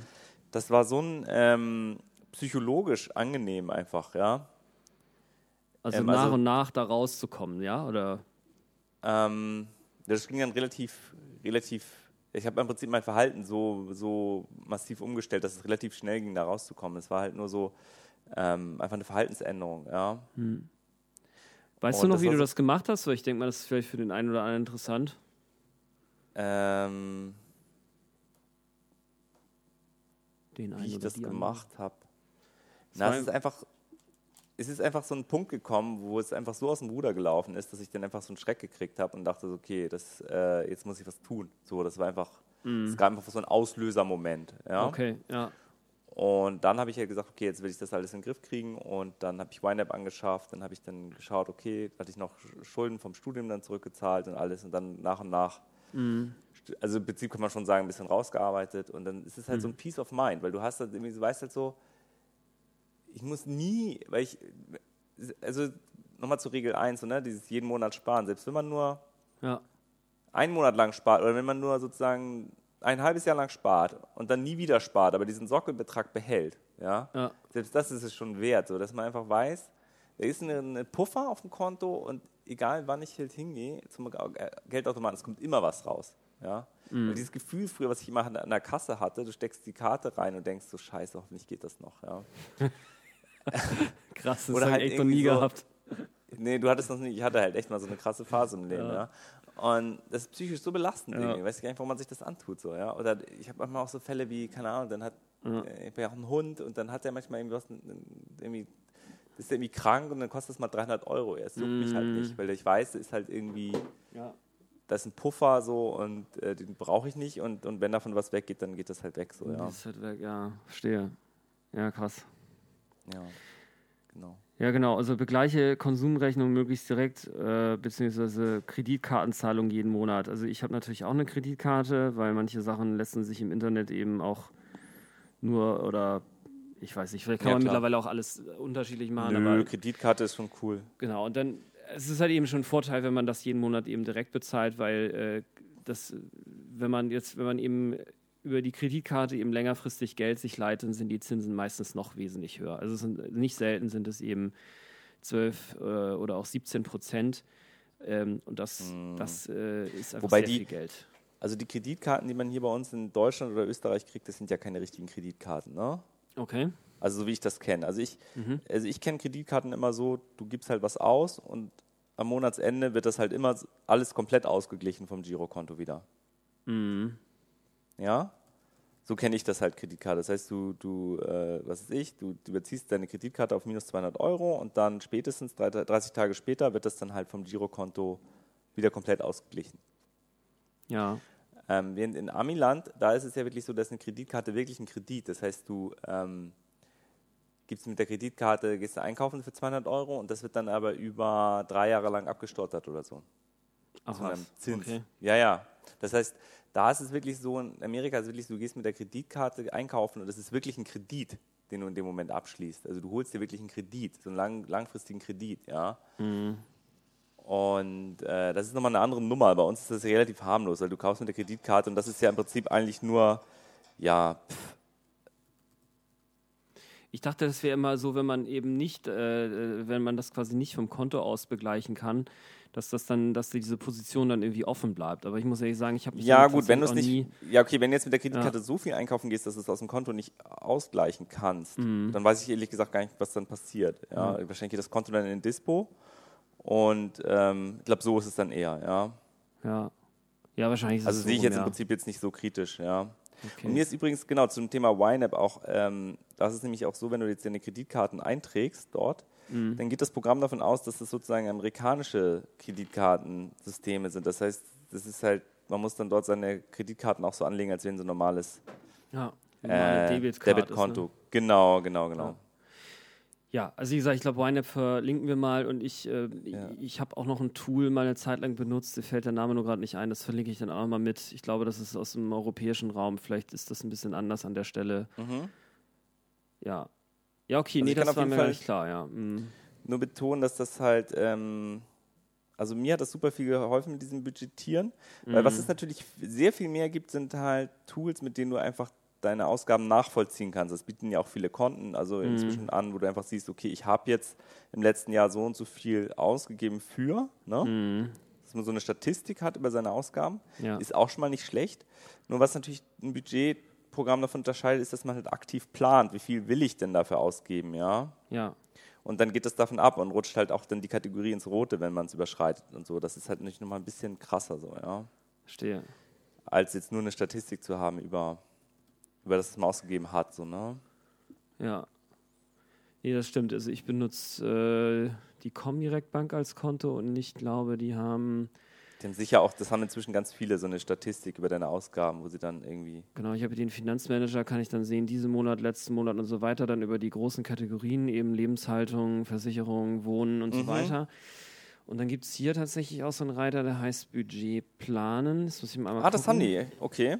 Das heißt, du könntest tatsächlich sagen, ich will jetzt 200 Euro für Lebensmittel ausgeben diesen Monat. Wenn du drüber rutscht, dann leuchtet es rot auf oder was?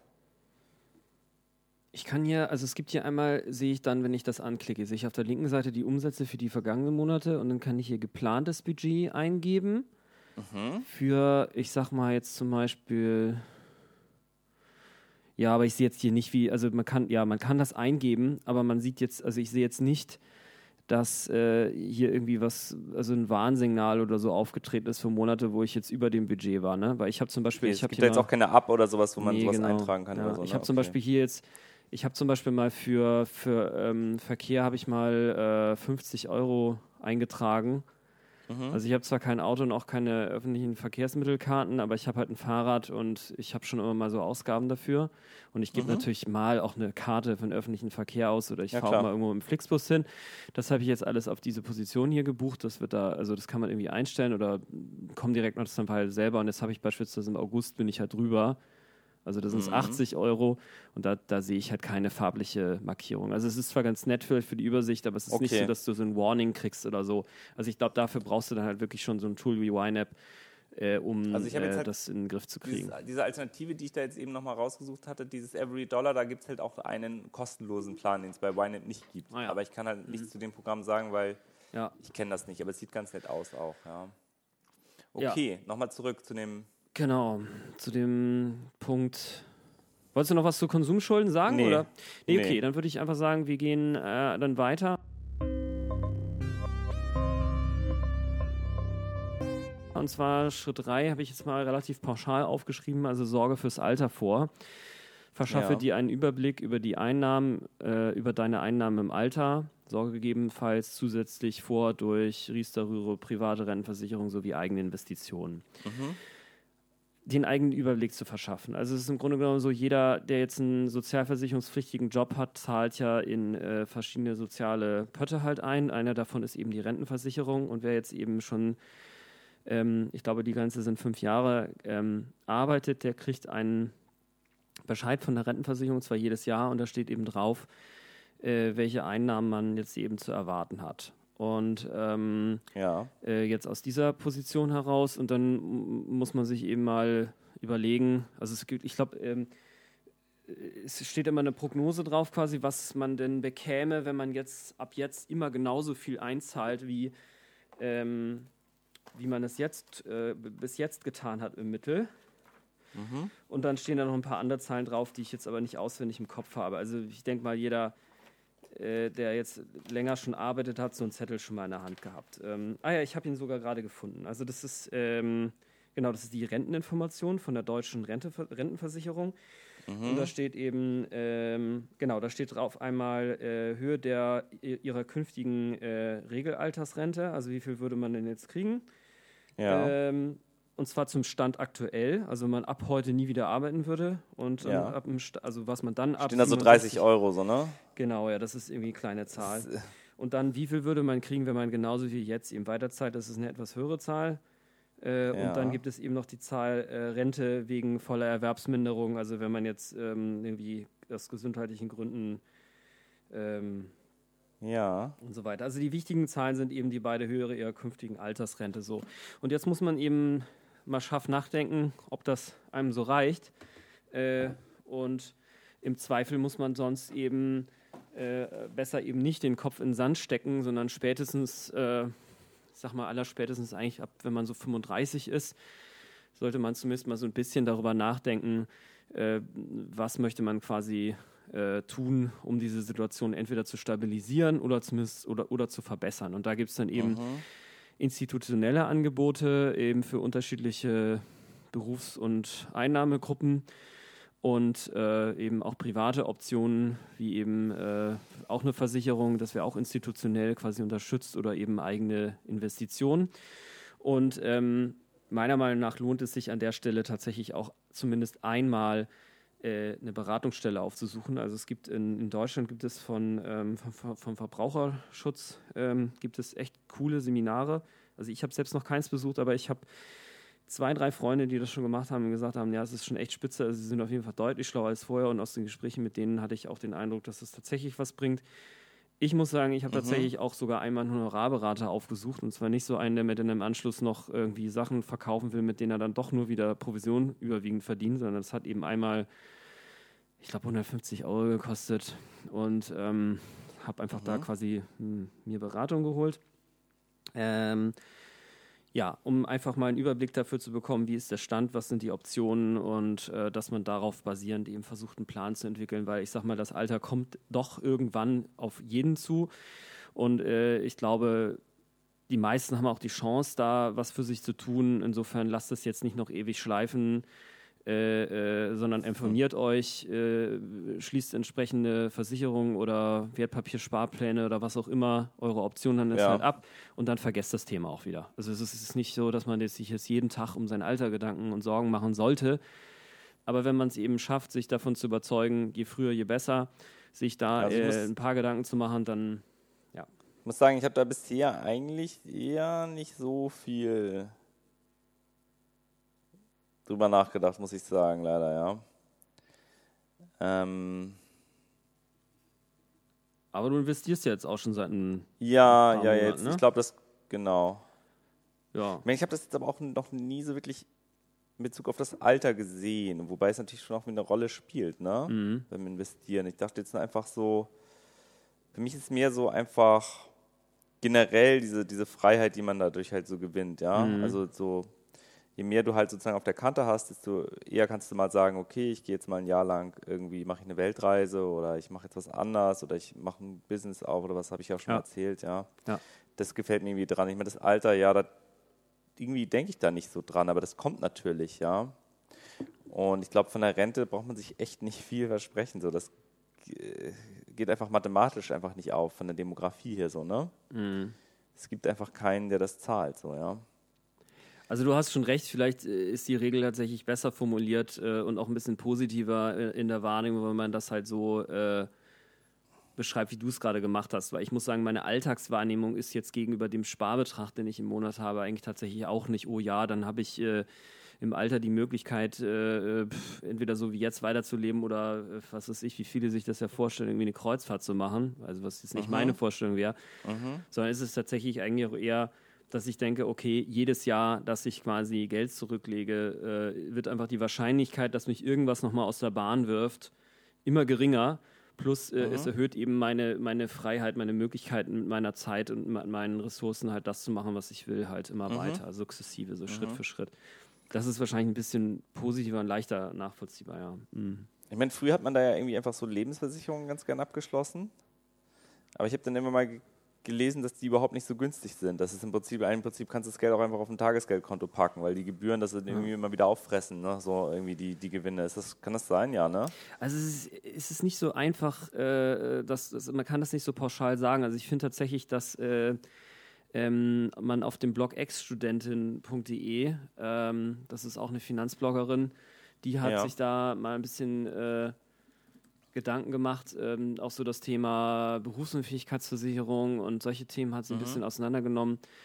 Ähm, da könnt ihr auch mal vorbeigucken. Ähm, mhm. Ansonsten, wie das jetzt mit Lebensversicherung gerade ist, also ich habe das jetzt auch so am Rande mitbekommen. Also ich habe äh, äh, selber zwar eine Lebensversicherung, aber aus einem anderen Grund. Ähm, also es ist jetzt nicht ist so, das Risiko oder Kapital? Genau, das Risiko. Also ich habe keine. Risiko, okay. Genau, also es geht dabei eher tatsächlich um meinen Todesfall zu versichern und nicht jetzt um da dann äh, mit 65, wenn ich oder 66 oder 67, wenn ich es erreicht habe, dann da irgendeine Summe angespart zu haben. Mhm.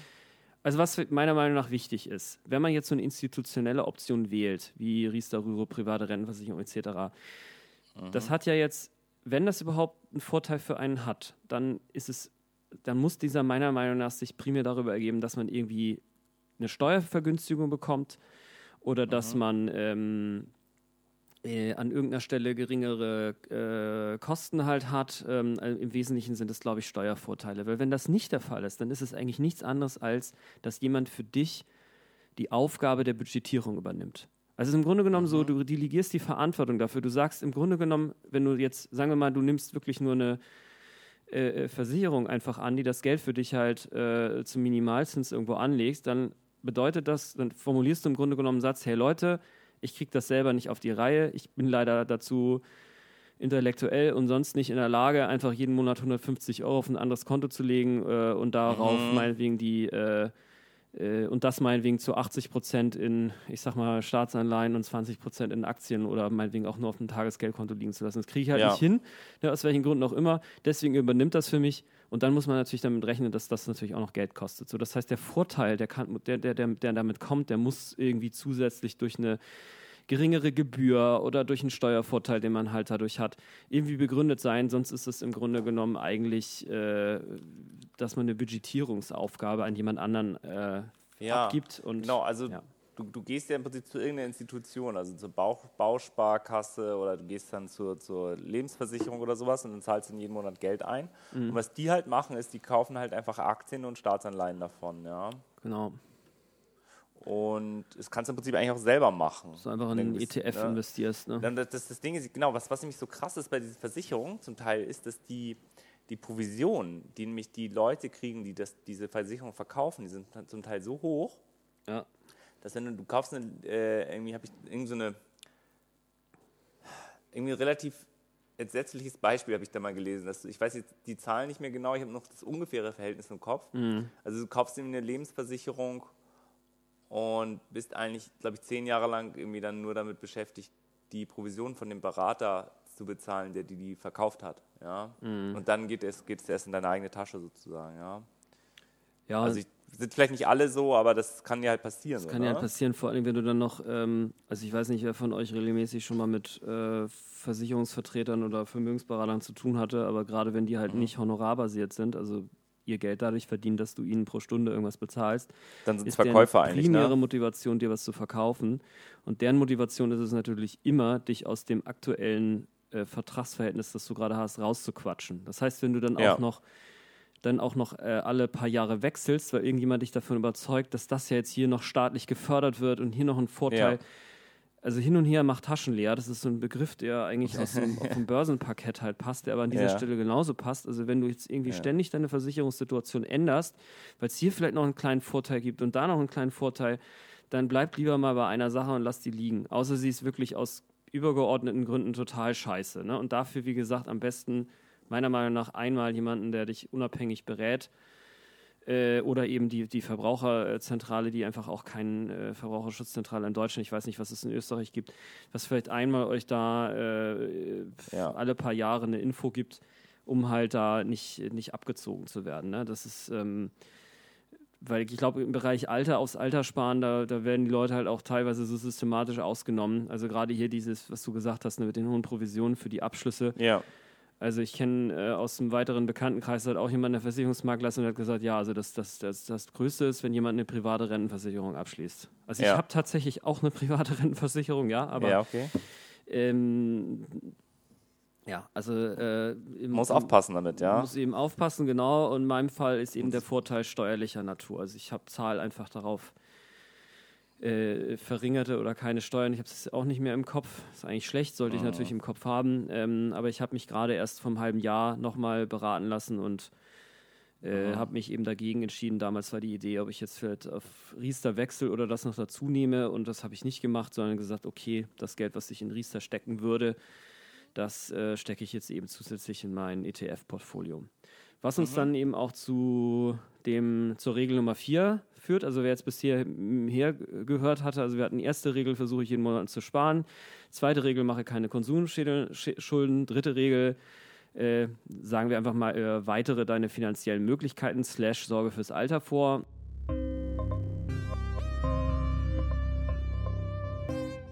Die vierte ist jetzt, investiere regelmäßig äh, via, via Wertpapiersparpläne in günstige Indexfonds und ETFs.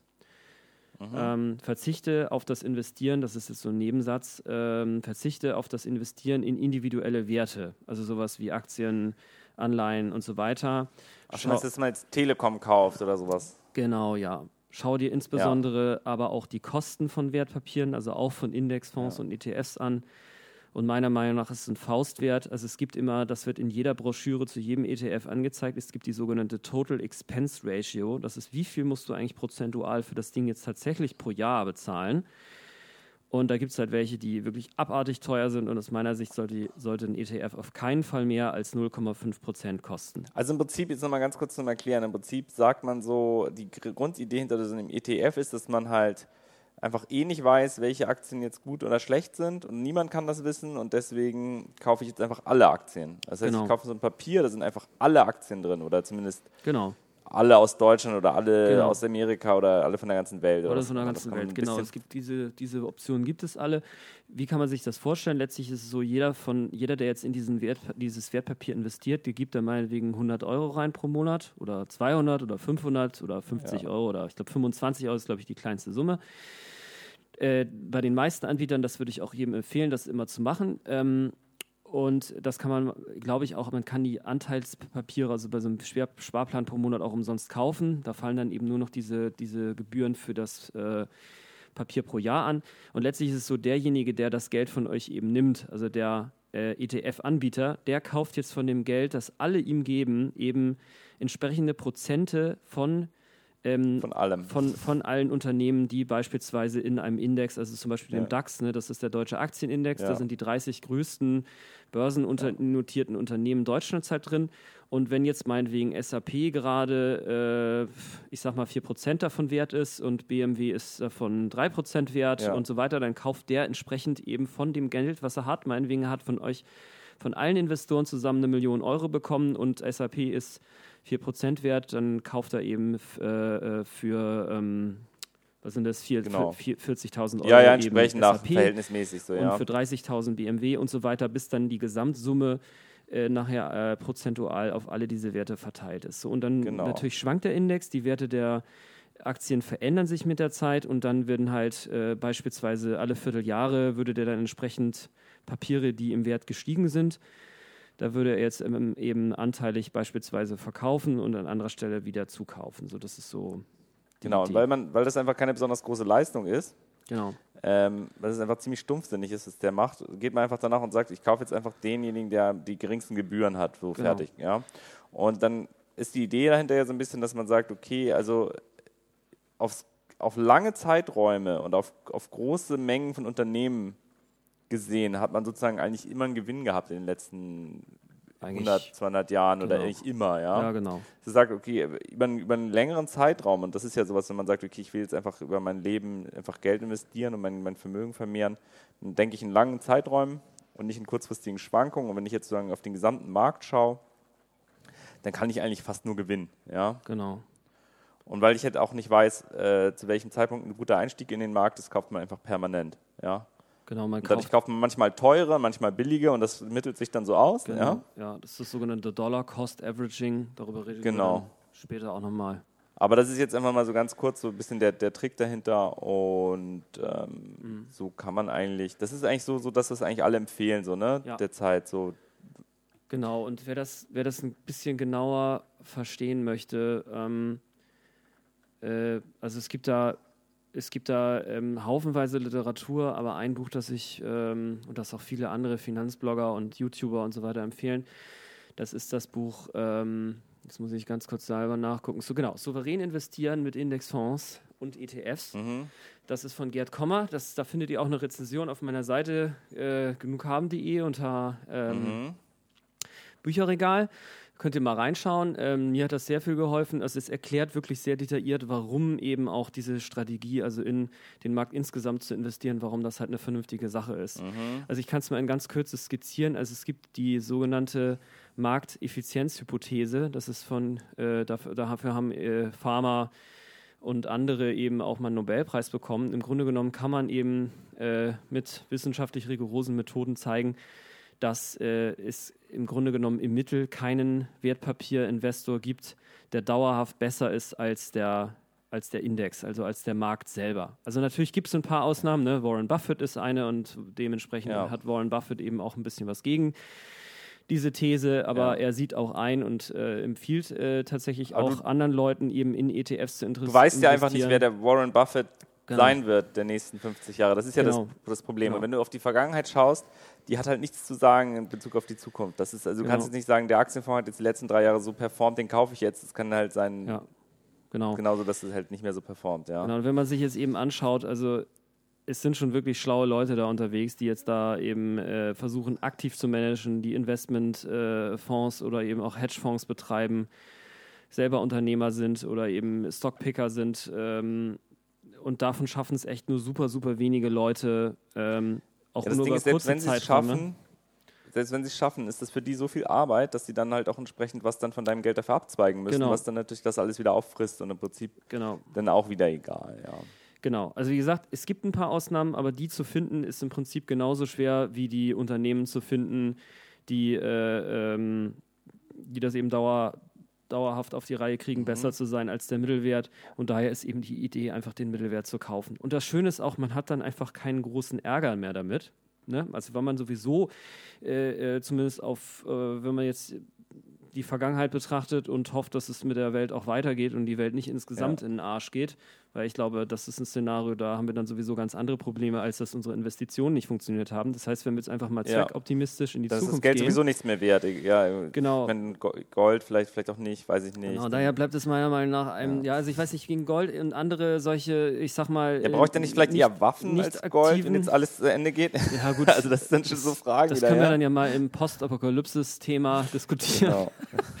naja, wie also, gesagt, also ich glaube, wenn man optimistisch ist und ich bin optimistisch, dann wird es wahrscheinlich. Ja äh, äh, eher weitergehen und ähm, dann macht man eben zumindest keine großen Fehler, wenn man eben äh, in, in, den Marktmittelwert, in, ins, in Marktmittelwert in, investiert. Und ich glaube, wir, wir gehen da, also es gibt da wirklich noch viele Details drüber zu sagen. Ähm, ja. die, die, besprechen wir dann noch ein anderes Mal, weil nämlich wie diese Indexfonds ähm. gebaut sind, also ob die zum Beispiel den Markt tatsächlich replizieren, also jemand wirklich anteilig alle Aktien dann kauft, beispielsweise von so einem Index, also mhm. dem DAX oder den SP 500 oder den äh, synthetisch repliziert durch eine repräsentative Untermenge oder äh, sogenannte Swap-Konstruktion äh, macht.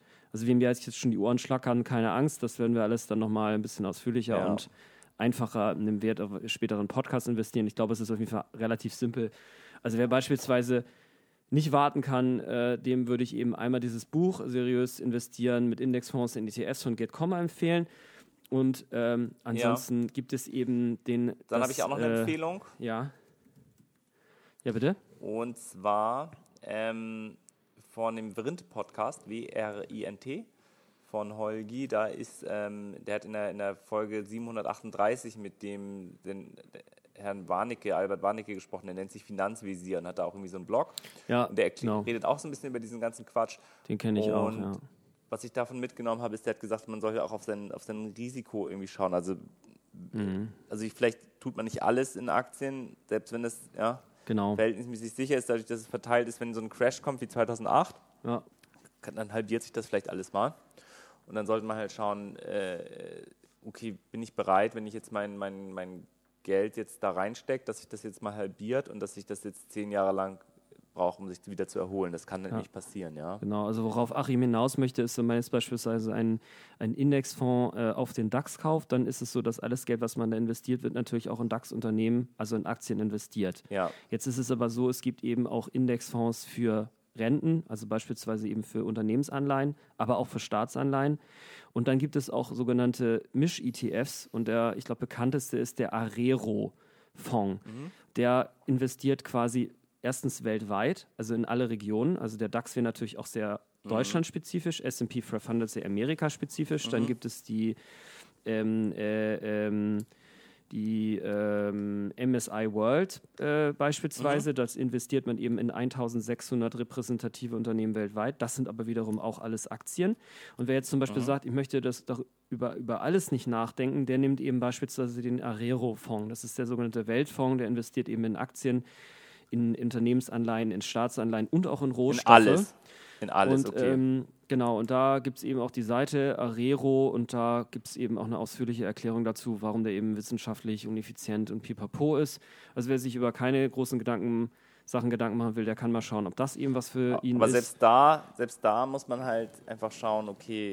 Genau, trifft es das eigene Verständnis von dem, was man eben. Also kann ich es verkraften, ja. wenn das einfach mal eine Zeit lang einfach sich stark reduziert im Wert und ich dann einfach das dann nicht mehr rausholen kann, das Geld, weil ich dann einfach wieder warten muss, bis das sich wieder erholt sozusagen. Ja. Also im Prinzip ist das alles so, man muss halt schauen, wie viel Prozent meines Vermögens bin ich bereit ja. reinzustecken und auch wirklich dann lange Jahre nicht mehr wiederzusehen, weil das ist ja die Idee dahinter, das einfach genau. reinzustecken und zu vergessen. Ja. Wenn ich jetzt bei jedem mhm. Aktiencrash irgendwie denke, oh, jetzt muss ich alles schnell verkaufen und so, dann mhm. ist das vielleicht nicht das Richtige, ja. Genau, also da gibt es eben unterschiedliche, unterschiedlich starke Risiken, eben äh, auch was die einzelnen Indizes angeht. Also die USA wachsen in der Regel in, in, in Wachstumsphasen eben stärker und fallen aber eben, glaube ich, in Schwundphasen auch stärker und Deutschland ist da, glaube ich, moderater. Naja, müsst ihr euch im Detail mal angucken. Wie genau. gesagt, dazu also gibt es eben die Ressourcen äh, auch an ja. anderer Stelle.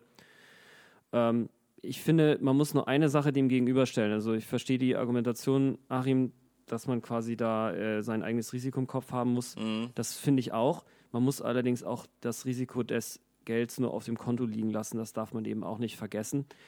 Ähm, wenn man beispielsweise jetzt eben sein Gold, äh, sein Gold, sein Geld äh, einfach nur, ich sag mal so klassisch in Sparstrumpf oder was ja auch die Deutschen immer noch gerne machen, auf dem Sparbuch liegen lässt, dann frisst das eben tatsächlich nach und nach die Inflation halt auf. Das darf man halt wirklich nicht unterschätzen. Also ich kann jedem mal empfehlen, es gibt eine Seite, die heißt zinsen-berechnen.de und da gibt es ja. so verschiedene Rechner und da könnt ihr euch zum Beispiel das mal eintragen, was halt mit Geld passiert äh, wenn das meinetwegen die aktuelle Inflation, also der Wertverlust des Geldes pro Jahr, der beträgt irgendwas zwischen 1 und 2 Prozent und da könnt ihr mal rumspielen, wie wenig euer Geld, wenn ihr das jetzt meinetwegen 10.000 Euro und ihr legt das jetzt hin für 20 Jahre, mhm. wie wenig das dann im Vergleich zu heute nur noch wert ist. Also es gibt auch ein Risiko des Nichtsmachens.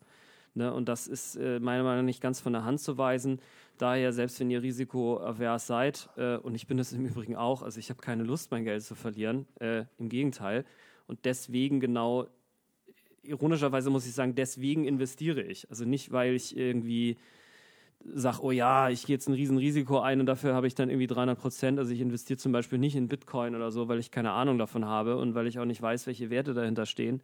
Obwohl, ja. obwohl das vielleicht eine Riesensache ist, ja, vielleicht ist es das auch. Ich, ich kann es nur nicht beurteilen. Das ist ja auch so ein, so ein Grundsatz. Über Grundsätze des Investierens sprechen wir aber auch nochmal später. Aber einer wäre zum Beispiel, investiere in Dinge, die du irgendwie verstehen kannst. Beispielsweise, ich verstehe Bitcoin nicht oder noch nicht und deswegen investiere mhm. ich da nicht. Ne? Und äh, es gibt auch andere Dinge, irgendwie Zertifikate oder, He He oder Optionsscheine und so weiter. Das, das sind auch Sachen, die eben sehr spekulativ sind, meiner Meinung nach schwer nachvollziehbar. Da würde ich nicht investieren. Da locken natürlich hohe potenzielle Gewinne, ja. aber eben auch totale Verluste. Und es ist einfach sehr viel wahrscheinlicher, dass man eben bei sowas auf der Schnauze landet, als meinetwegen, wenn man jetzt äh, in das in die deutsche Wirtschaft insgesamt investiert oder in die repräsentative, in den repräsentativen Teil der deutschen Wirtschaft, der jetzt meinetwegen sich im DAX abbildet. Das, das geht man auf jeden Fall sicherer, als wenn man beispielsweise in sowas völlig Unüberschaubares äh, investiert, wie eben jetzt irgendwie ein Optionsschein, also der dann darauf wettet, dass irgendein Preis sich in irgendeine Richtung entwickelt. Ja, da, da geht man ein viel höheres Risiko ein, meiner Meinung nach. Mhm. Naja, whatever. Genau. Und dann gibt es eben noch das Thema Robo-Advisor. Das hat ja Achim letztes Mal im äh, letzten Podcast, Zusatznuten-Podcast schon mal einmal kurz angesprochen. Wer das nochmal mhm. hören möchte, nochmal nachhören. Da äh, spricht er halt darüber, was äh, ETF-Matic und was man mit analogen Services eben machen kann, die dann quasi einem so ein bisschen bei dem Auswählen von ETFs helfen. Genau. genau. Ja, willst du noch was zum Wertpapiersparplan sagen? Nö, nö, nö. Okay. Das ist da eigentlich, glaub, den, viel zu tief reingegangen, aber das. Da, da können wir auf jeden Fall noch, mit, da kann man schon noch deutlich mehr ja. zu sagen. Also ich glaube, ja. das, da, das da reicht auf jeden Fall jetzt, ja. Genau, also das war jetzt äh, Regel Nummer 4. Regel Nummer 5 ist, dein Finanzberater sollte dein Treuhänder sein und dafür über ein Honorar und nicht über Wechselprovision bezahlt werden. Ja. Also das haben wir im Grunde genommen schon besprochen. Ne? Also im Grunde genommen ja, ist es einfach so, wenn du halt zu einem Bankberater gehst, der wird genau. dir halt mit hoher Wahrscheinlichkeit versuchen, neue Dinge zu verkaufen und vor allen Dingen Dinge, an denen er viel verdient. Ne, und das haben genau. wir in der genau. Vergangenheit halt auch häufig schon gehabt. Es gibt dann richtig, es gibt da wirklich den stehenden Begriff in der Szene. Es gibt den sogenannten A- und D-Kunden, also alt und doof ja. oder alt oder doof Kunden. Ja. Das sind die, denen man quasi durch, äh, durch Hirngespinste, durch irgendwie äh, rech, nach, von links unten nach rechts oben äh, schnell eine Kurven, irgendwelche Wunschfantasien über Gewinne quasi vermittelt und denen dann irgendwas verkauft, was dann irgendwie 1,5 Prozent im Jahr kostet oder sonst äh, was äh, an verrückten äh, Zahlungen. Also es sind auch nicht alles Verbrecher, das würde ich auch nicht sagen, absolut Verbrecher, nicht. Aber nee, aber sagen wir mal, sie haben eine, haben halt eine Motivation, halt, ne? Genau. Motivation, genau. Also ja. es ist halt das Ding, wenn du jetzt echt zur Bank gehst und sagst, äh, liebe Bank, ich habe hier irgendwie 10.000 Euro, ich möchte das anlegen, können Sie mich bitte beraten, dann bist du halt von hinten bis vorne abgezockt, ja. Zumindest besteht die Möglichkeit und entweder ihr lest euch selber dann, wahrscheinlich, ja. ihr lest euch selber dann im Detail durch, was empfiehlt derjenige mir und was sind, was sind für Alternativen noch da, was eben potenziell eben auch Arbeit bedeutet. Oder ihr geht eben zu jemandem, der von vornherein einfach dein Treuhänder ist, also jemand, der ein Honorar dafür bekommt, der seine finanzielle Motivation daraus schöpft, dass der eben sagt, okay, ich koste halt 50 Euro pro Stunde, dann triffst du dich mit dem drei Stunden, dann kostet dich das 150 Euro, tut natürlich weh, aber dafür weißt du... Aber dann kaufst du auch nicht von ihm, genau. sondern du kaufst dann woanders. Genau, du kaufst dann, kaufst dann das, was er dir empfohlen hat, woanders. Das heißt, dadurch hast du eine Trennung der der, der, der Anreizstruktur. Also, und dadurch gehst du halt nicht das Risiko ein, äh, dir irgendein Produkt andrehen zu lassen, das letztlich ja, dir nichts bringt. Man würde sich ja auch nicht von einem Gebrauchtwagenhändler jetzt beraten lassen. Das ist halt im Prinzip so, ne? man muss jetzt schauen, welchen, welche Motivation hat derjenige, der jetzt mir gegenüber genau. sitzt, da jetzt irgendwie, ja. Genau.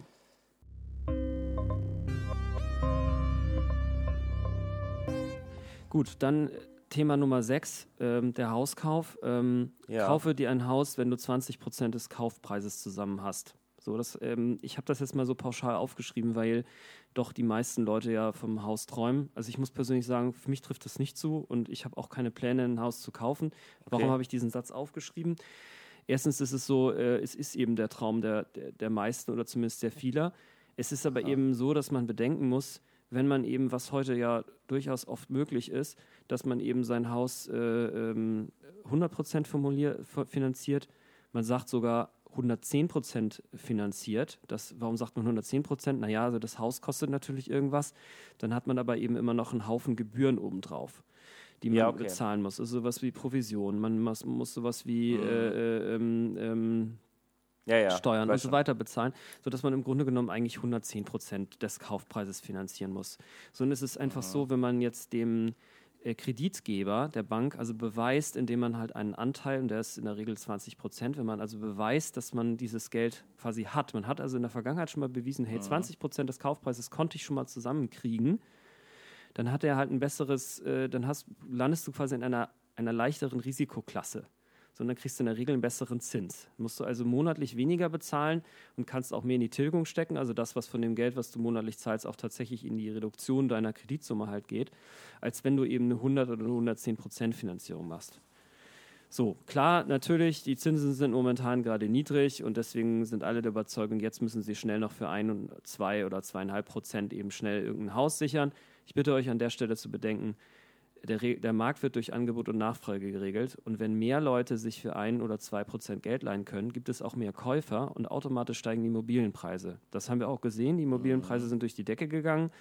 Klar, auf der einen Seite gibt es natürlich die Anpassungstendenz. Immobilienpreise in Deutschland sind immer noch viel billiger als meinetwegen in Spanien oder in Frankreich oder in England dass es da so quasi eine Bewegung gibt, äh, dass die Preise auch in Deutschland eben sich an so ein europäisches Niveau angleichen. Auf der anderen Seite sind die Preise aber auch überall teurer geworden, also nicht nur hier, sondern auch in anderen Ländern, weltweit, weltweit weil die Zinsen so niedrig sind, weil dadurch mehr ja. Leute in der Lage sind, sich Geld zu leihen.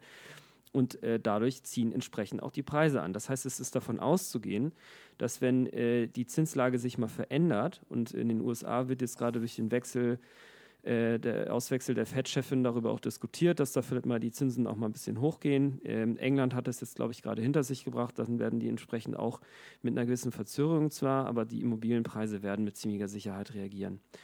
So, und daher ist meiner Meinung nach, äh, muss man sich das eben sehr genau überlegen, ob es für einen jetzt das Richtige ist, jetzt zu einem äh, vermeintlich günstigen Zins, also er ist nicht vermeintlich, ist natürlich auch echt günstig, nur sind eben auch die Preise, die man finanzieren muss, dadurch höher, ob man das jetzt zu 100 oder 110 Prozent machen möchte oder ob man eben doch die 20 Prozent ähm, spart. Ne? Das ist eine individuelle ja. Entscheidung.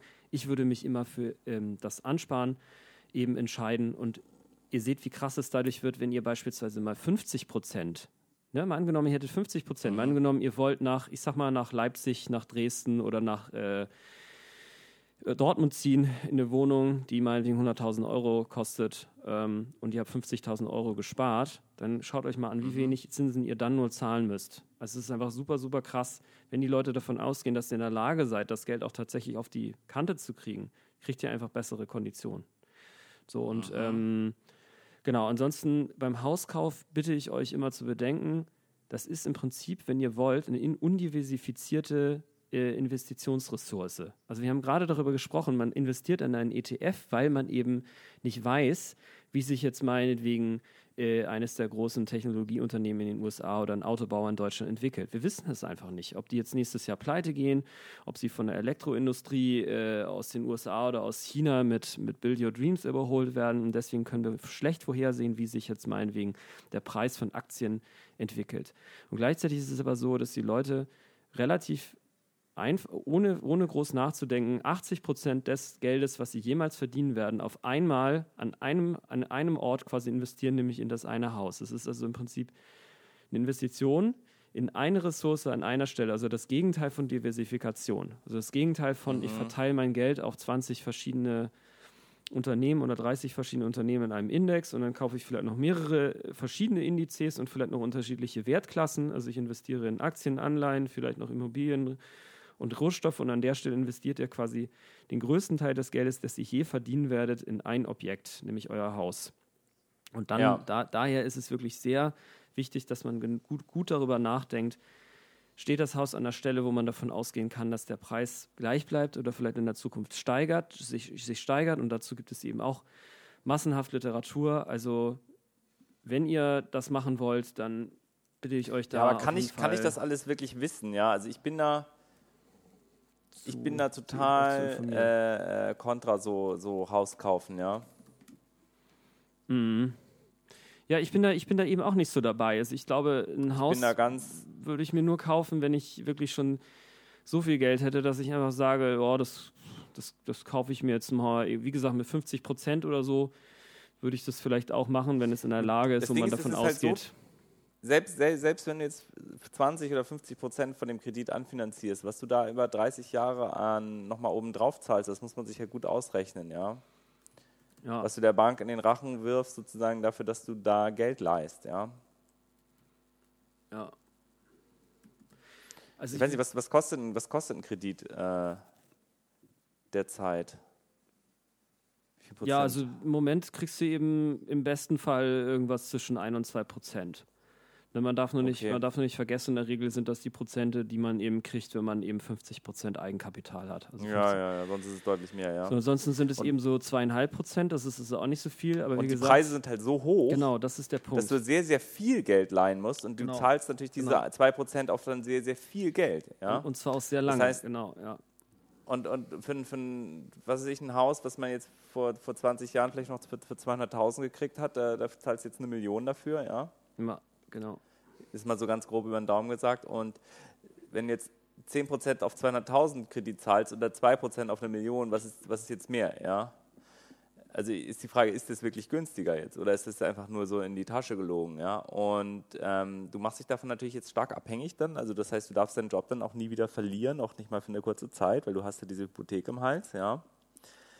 Und ich meine, das ist bei der Miete natürlich auch da, da, da, kannst du dich mit deiner Miete, ist natürlich das Gleiche. Das ist natürlich so ein bisschen unfair gesagt. Aber im Prinzip ähm, würde ich da auch immer viel lieber auf Diversifizierung setzen, ja. ja. Und dazu kommt noch, ich habe jetzt ähm, im Prinzip, habe hab ich einen letzten kurzen Vortrag gehört von so einem Investmentberater und der hat gesagt, fand ich jetzt ganz interessant gesagt, eigentlich ist ein Haus kein Investment, sondern ein Business. Ja, genau. So würde ich, so würd, das, das wollte ja. ich nämlich, das, das ist das, was ich nur mal einwerfen wollte. Also du hast vollkommen recht äh, mit, der, mit der Diskussion. Ähm, ne, also, das, die, die, die, also man bringt im Grunde genommen mit so einem Hauskredit eben zusätzlich diese Forderung mit, dass man jährlich äh, oder monatlich eben entsprechendes bezahlt. Das ist die eine Seite. Die andere Seite ist, das hast du eben auch schon gesagt, du musst natürlich auch deine, deine monatliche Miete bezahlen. Ne? Und da sagen mhm. auch manche Leute nicht ganz zu Unrecht, naja, die Miete ist quasi weg. Das, was ich in mein äh, Haus zurück investiere, davon bleibt mir dann aber zumindest ein Anteil. Und genau das muss man aber eben als Business betrachten. Also man muss wirklich nachrechnen, ist es in meinem Fall jetzt tatsächlich so oder ist es nicht so? Also man kann nicht einfach ja. pauschal sagen, ja, ein Haus ist Investment oder ein Haus ist ganz schlecht und Miete ist super, sondern man muss sich wirklich seine spezifische Situation anschauen und natürlich auch die Nebenbedingungen, die man erfüllen können muss und möchte. Ne? Weil wenn man jetzt ein Haus hat und man muss da... Wirtschaft ist das im Prinzip dieses Haus, ja? Genau. Ja, absolut. So, und dann kann es sich auch lohnen. Ne? Also wenn jemand sagt, ich will auf jeden Fall auch die nächsten 30 Jahre hier wohnen oder ich gehe davon aus, dass sich die Preise so weit wen so wenig verändern, dass sich halt das Haus, falls ich in fünf Jahren doch umziehen muss, auch immer noch zu einem ganz guten Preis loswerde. Ne? Oder wie sogar, gibt es ja durchaus, also ich kenne auch Leute, die haben sich in Berlin eben vor ein paar Jahren Immobilien gekauft mhm. und haben jetzt da irgendwie die drei- oder vierfache Menge an, an nominalen Wert. Ja, das ist ne? klar, das ist halt klar. krass, ja. Äh, das ob kann sich das so wiederholt. Aber genau, das ist eben der Punkt. Also das ist genauso unklar, das zu wissen, wie ob sich jetzt äh, der Aktienmarkt genau. besser entwickelt. Ne? Und das, das wird meiner man, Meinung nach häufig viel, also nicht, nicht richtig eingeschätzt. Bisschen riskant und ja, und ich glaube, ich habe jetzt auch schon die, die Meinung gehört, dass im Prinzip eigentlich der, der Markt so verzerrt ist jetzt gerade, weil die, die Mieten sind vielerorts gedeckelt. Ja, ähm, das heißt, gesetzlich dürfen die über eine gewisse Grenze pro Quadratmeter nicht gehen oder so. Und aber die, das gilt eben nicht für Grundeigentum. Das heißt, die, der Grundeigentumspreis ist halt, der Kaufpreis ist durch die Decke gegangen und die Mietpreise sind vergleichsweise moderat geblieben über die letzten Jahre. Mhm. Sodass man das ausrechnet, muss man sich wirklich gut ausrechnen, was sich jetzt mehr lohnt, mehr kau also kaufen oder, oder, oder mieten, ja. Ja. Also wie gesagt, auch an der Stelle würde ich, ähm, also ich, ich also selber sich vielleicht auch lieber beraten lassen, anstatt seinem Bauchgefühl zu trauen, ja. Genau. Wenn man irgendwie denkt, ja, dann, dann gebe ich das Geld lieber, stecke ich das lieber in, in, in meine Immobilie, das Geld, anstatt es irgendwie dem Vermieter in den Rachen zu werfen.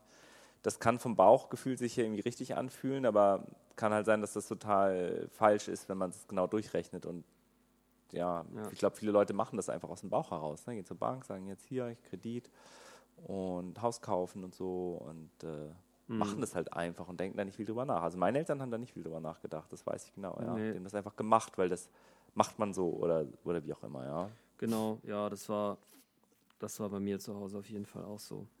Ja. Ähm, genau, also es gibt dazu eben, äh, eben auch Literatur, also beispielsweise von Matthias Jahn, Kostenfalle Eigenheim, äh, Ins okay. Insiderwissen, ähm, äh, wie heißt es genau, ähm, Insiderwissen rund um, um Immobilienkauf und Bau.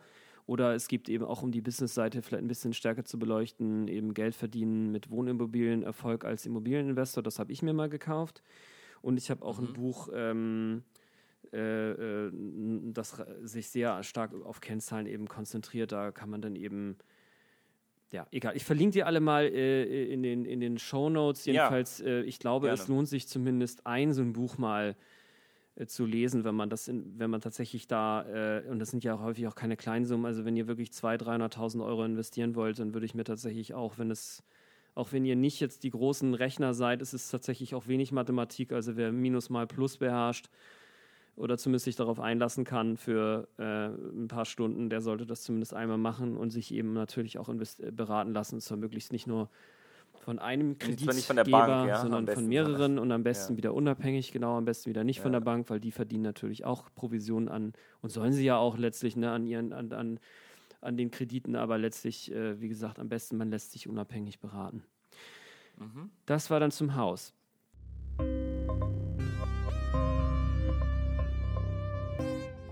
Gut, dann habe ich jetzt noch aufgeschrieben, habe ausreichend Versicherungsschutz, eine Haft- und eine Unfallversicherung sind das Minimum.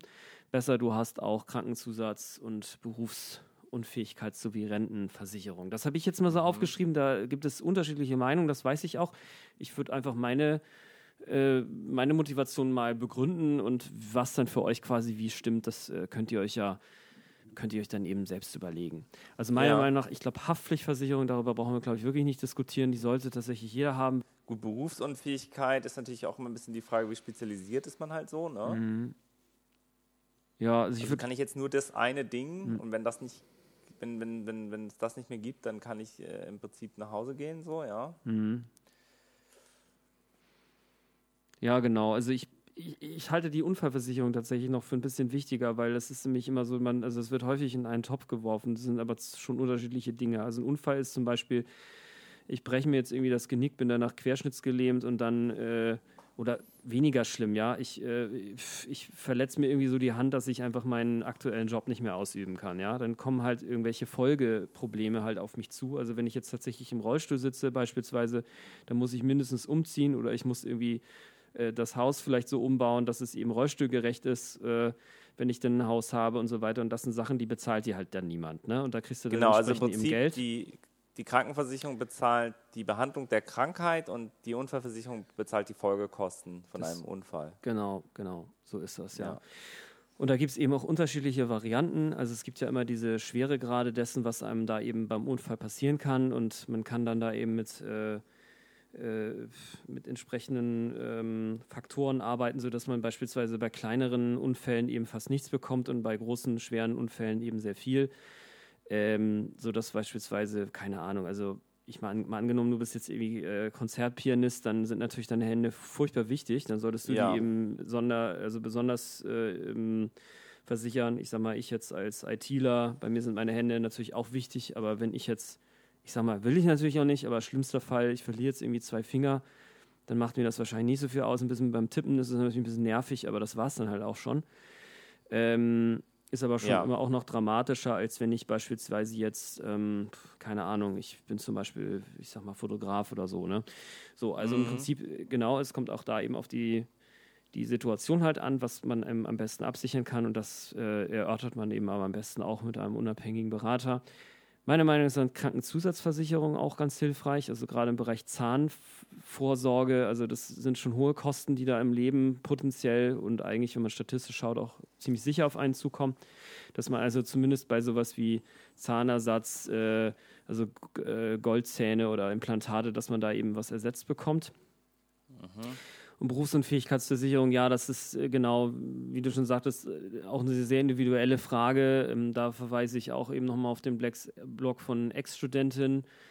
die hat sich da wirklich sehr viel Arbeit gemacht und das mal in drei okay. langen Artikeln äh, genau ausgearbeitet okay. in ihrem Fall, weil da gibt es nämlich wirklich, also ich dachte schon, ich hätte mich ausführlich mit dem Thema beschäftigt, ohne ja. dass ich darüber was geschrieben habe. Und sie hat sich mal wirklich vier Teile sind es sogar, ähm, hat sich mal sehr ausführlich damit beschäftigt. Und ähm, ja, also am besten da einfach nachlesen und dann findet ihr auch raus, ob und was da für euch relevant ist. Also ich habe eine, ich habe eine Kombination aus Berufsunfähigkeits- und Rentenversicherung. Ähm, das gibt es eben auch noch so Möglichkeiten, dass man da eben Kombinationen abschließt.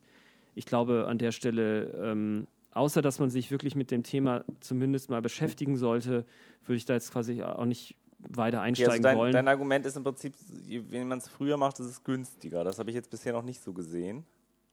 Was, ähm, naja. Du sagst, Versicherungen sind günstiger, wenn man sie früh abschließt.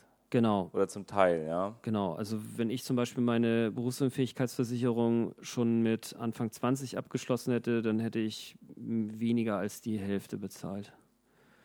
Ja. Im Vergleich zu jetzt. Also ich habe jetzt, zahle jetzt irgendwie dafür 60 Euro oder so. Und äh, mit äh, Anfang 20, ich habe dann mal einen Zettel gefunden, weil irgendwann bin ich damals schon mal beraten worden, dann wären das irgendwie 28 Euro gewesen. Mhm. Ja, und das, genau. Also ich bin eher, ich bin eher so äh, versicherungskritisch. Ich glaube, das ändert sich auch, wenn man zum Beispiel, wenn ich jetzt Kinder hätte, würde ich sicher auch anders drüber nachdenken, ja. Mhm. Aber ich bin wahrscheinlich eher so, so maximal unterversichert, ja. Ähm, Wobei ich auch sagen muss, ja, also wenn ich jetzt, ich, ich vertraue so ein bisschen auf den Sozialstaat, beziehungsweise sage auch, okay, das, Ja. Und eben bei der, ich glaube auch, wenn ich jetzt zum Beispiel eine, wenn ich jetzt handwerklich arbeiten würde, dann hätte ich vielleicht wahrscheinlich auch eine Berufsunfähigkeitsversicherung. Mhm. Ja, aber da ich jetzt ein Kopfarbeiter bin, mhm. weiß ich, das kann ich auch querschnittsgelähmt machen, ja, oder wenn mhm. mir ein Arm fehlt. Aber wenn du zum Beispiel äh, Handwerker bist, kannst du das, dann kannst du es vergessen. Ja, also da wird da, vor allem, weil du dann auf dem Bau ja vielleicht auch noch eine höhere Unfallwahrscheinlichkeit hast, da wäre ja. sowas sicher angebracht, ja. ja.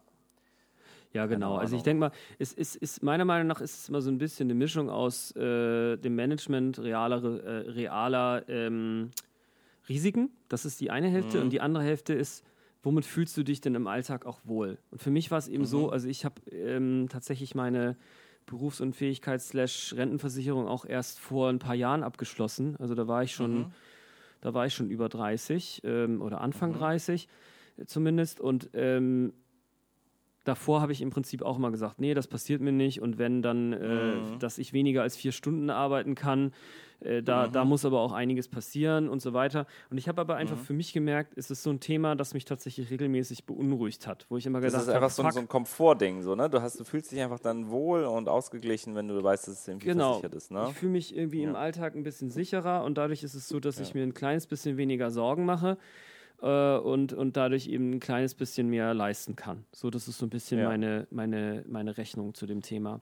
Plus, wie gesagt, ja. äh, welche Argumente es zusätzlich noch gibt, was der Starter macht, ähm, wie viel man am besten sich absichert. Äh, steuerliche Aspekte äh, und so weiter, ähm, worauf ist bei der Auswahl zu achten, wie gesagt, auf die vier Teile von Ex-Studentin. Und ich glaube, an mhm. der Stelle würde ich dann auch weiter dazu nicht mehr sagen. Mhm. Gut, dann Satz Nummer 8, investiere in deine Bildung und deine Fähigkeiten. Also wir haben jetzt ja schon gesprochen über Investitionen in, äh, in, in Wertpapiersparpläne und so weiter. Das ist ja das, das, sogenannte passive Investieren. Wenn man eben sich im Bereich Finanzen da was Gutes tun will, eben sich nicht nur mit Wertpapieranlagen und ja. äh, Sparen und so weiter beschäftigen, sondern sich auch überlegen, was kann man eigentlich gut, was ist der eigene Beruf oder wo will man sich beruflich ja. hinentwickeln und dass man da eben gezielt investiert. Das heißt, äh, dass man eben nicht jetzt nur monatlich äh, 150 Euro oder wie viel Geld man eben hat in so einen Wertpapiersparplan investiert, sondern eben auch in, in Buch und vor allen Dingen natürlich auch seine Zeit in entsprechende Fähigkeiten.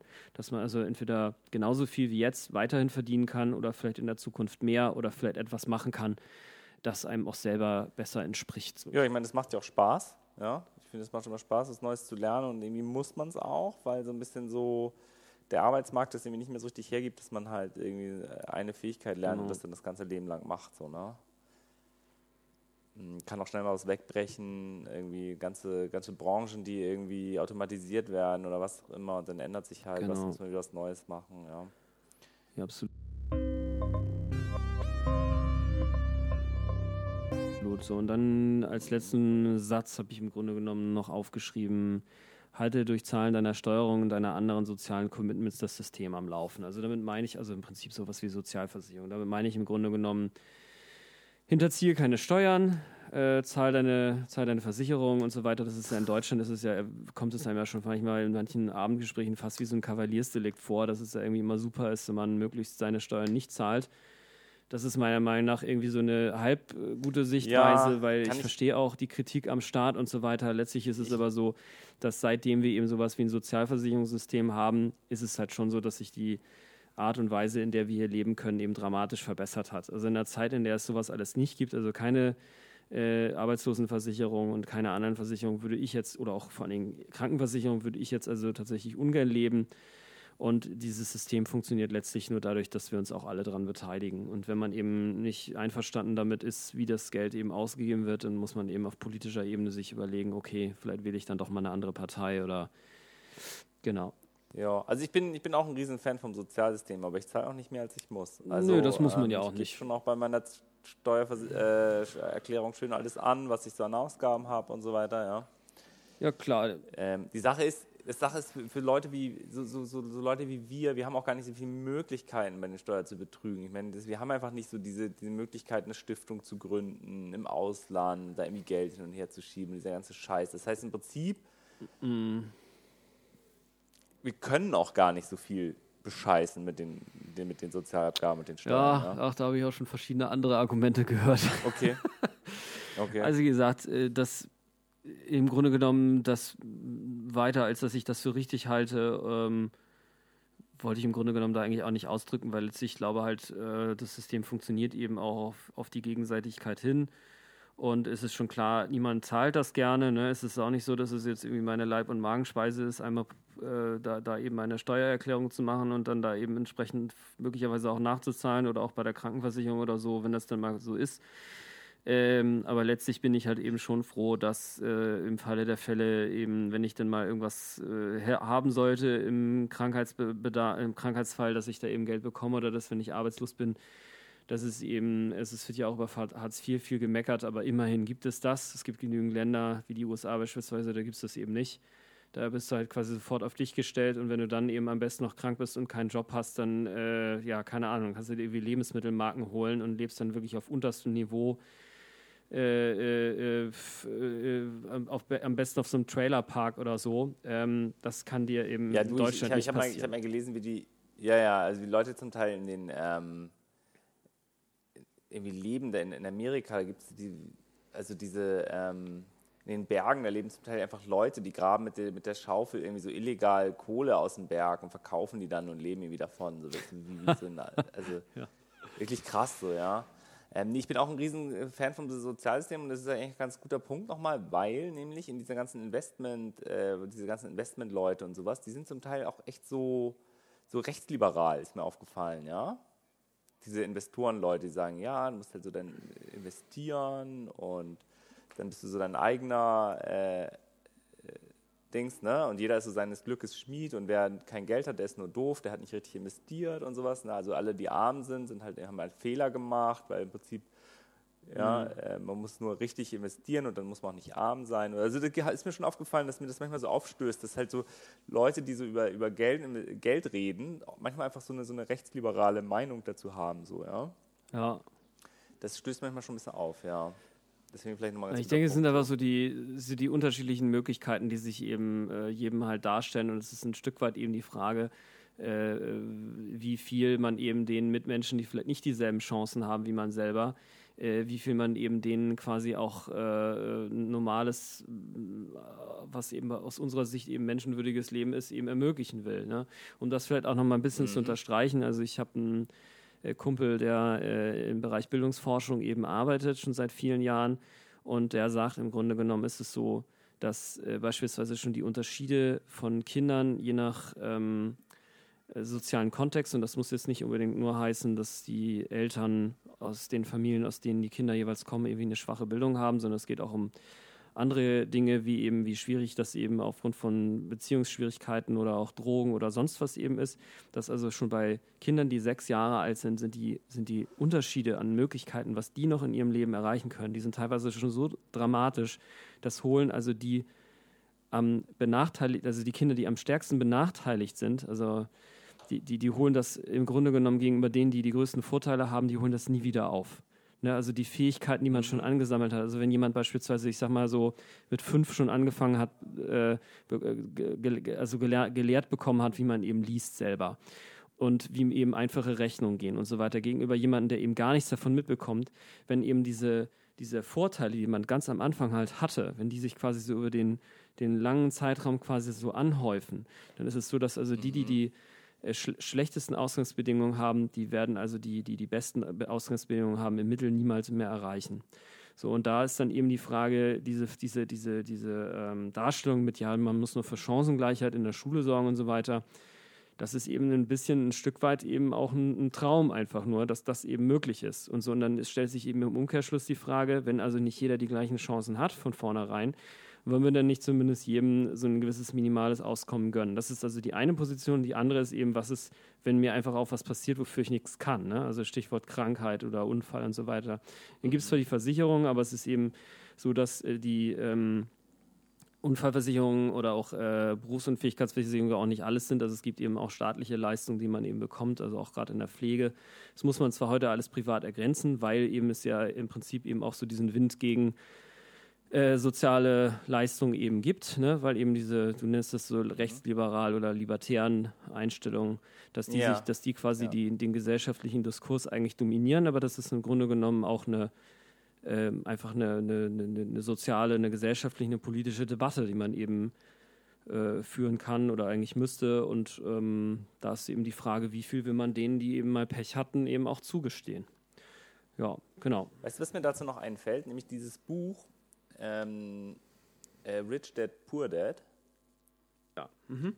Da ist es nämlich auch so. Großartiges nämlich, Buch, ja. Ja, da geht es nämlich darum, ähm, dass jemand hatte irgendwie zwei Bezugspersonen. Äh, warum jetzt genau, weiß ich nicht genau. Und äh, der eine wusste halt im Prinzip, konnte gut mit Geld umgehen und der andere nicht. Die waren aber beide eigentlich gut gebildet und irgendwie nur die Beziehung zum Geld war halt unterschiedlich so, ja. Mhm. Und der eine ist halt sozusagen dann auch sehr reich geworden in seinem Leben und der andere eben nicht. Ja? Mhm. Und das ist mhm. halt so krass, weil die, so, die Schulbildung macht wirklich nur einen kleinen Teil aus. Du hast halt irgendwie so, was du von deinen Eltern mitkriegst, das ist so, macht so wahnsinnig was aus. Wenn du jetzt halt, du lernst nicht nur irgendwie im Prinzip vielleicht gute gesellschaftliche Manieren und wie man sich gewählt ausdrückt, ja, und was man sonst noch alles von seinen Eltern lernt, sondern du lernst eventuell auch schon ganz früh, wie man mit Geld halt umgeht. Mhm, Oder lernst es eben halt auch nicht, ja. Ja, genau. Ich habe es eher nicht so gelernt. Ich zum Beispiel auch nicht, ja. Und fange jetzt also, erst langsam damit an. Ja. Also bei mir war das eigentlich so, wenn ich nicht mit, äh, mit Mitte 20 irgendwie zufällig eben Kontakt zu ein paar Leuten gehabt hätte, die mich damals eben beeindruckt haben. Mhm. Ein paar ältere Studenten, die gesagt haben, hey, lies doch jetzt mal dieses oder das Buch, mhm. Rich Dad Poor Dad von äh, Richard Kiyosaki, äh, gehört dazu auch. Der hat da mehrere Bücher darüber geschrieben.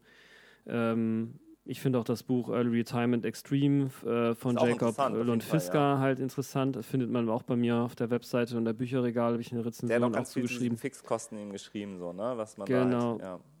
Genau, und der Kiyosaki ist auf jeden Fall auch eine Sache. Also da sich eben zu überlegen, äh, wie man sich da eben aufstellen will. Und gerade wenn man jetzt eben, was die meisten ja nicht haben, die meisten äh, kommen ja eben nicht aus einer Familie, wo, äh, wo, wo halt, ich sag mal, ein rationaler oder sehr oder positiver Umgang mit Geld geführt wird, sondern mhm. Geld ist eher so äh, ja irgendwie ein Übel, dass man irgendwie oder etwas, von dem man im Grunde nie genug hat, sagen wir es mal so. Ja. ja. Und äh, ja, und ähm, genau, genau, also und da. Das, und es ist wirklich so, dass die, die, die armen Leute, die haben dann halt wirklich ganz viele Liabilities, also Sachen, die halt Geld kosten. Ja, genau. Und die ja. reichen Leute, die haben halt eher so ganz viele Sachen, die ihnen eben Geld einbringen permanent, so, ja. Und das ist halt irgendwie, das ja. verstärkt sich natürlich dann immer mehr, dieser Unterschied. Genau, auch an der, genau, das ist eben, eigentlich ist das so eine Art Form von Zinseszins auch. Ne? Also mhm. das gibt es sowohl beim Geld, das gibt es bei den Fähigkeiten. Ne? Das hatte ich versucht zu verdeutlichen anhand der Kinder, die eben bis zum sechsten Lebensjahr hat die eine Hälfte oder nicht die Hälfte, aber ein Teiler hat eben so wenig schon erst mitbekommen im Vergleich zu einer anderen Gruppe, die so viel mitbekommen hat, dass der Unterschied quasi nicht mehr aufzuholen ist.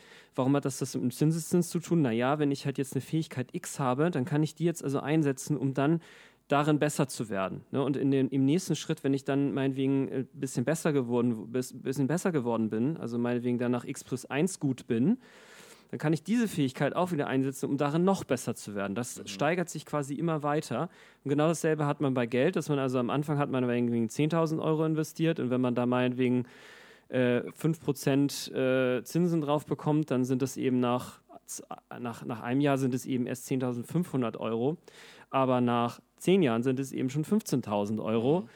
Und nach 50 Jahren sind es eben 100.000 Euro, ne? oder sagen wir mal realistischerer Zeitraum 25 Jahre, dann sind es eben 32.000 Euro. Das heißt also, das, was man investiert, e-, egal wo, also ob in Wissen, in Geld, an andere Stellen, das, das, das, das, das geht eben exponentiell halt hoch, dass man also darin eben immer besser wird. Und wenn man eben, was du jetzt gerade mit Kiyosaki genannt hast, wenn man also schon früh in seinem Leben angefangen hat, sich mit diesen Themen, auch eben mit Geldthemen zu beschäftigen, dann hat man eben länger Zeit, mit Geld vernünftig zu hantieren, ja. das dann wiederum auch zu investieren, um dann auch wieder vom echten Zinseszins sozusagen ja. zu profitieren. Ne? Oder zumindest, dass er nicht gegen einen arbeitet. Ne? Das ist mhm. ja auch schon ein hehres Ziel, dass man also nicht davon im Prinzip äh, in Beugehaft genommen wird sein Leben lang, dass man eben einen hohen Hauskredit und noch einen äh, Autokredit und so weiter eben halt hat. Ne? Das mhm. ist ja.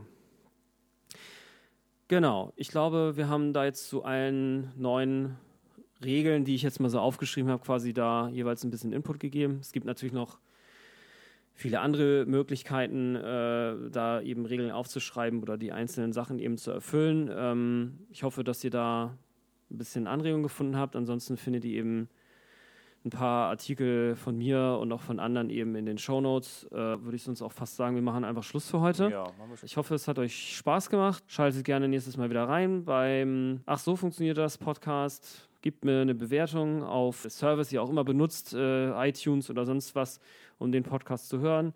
Schaltet nächstes Mal wieder ein und ich hoffe, es hat euch gefallen und bis zum nächsten Mal.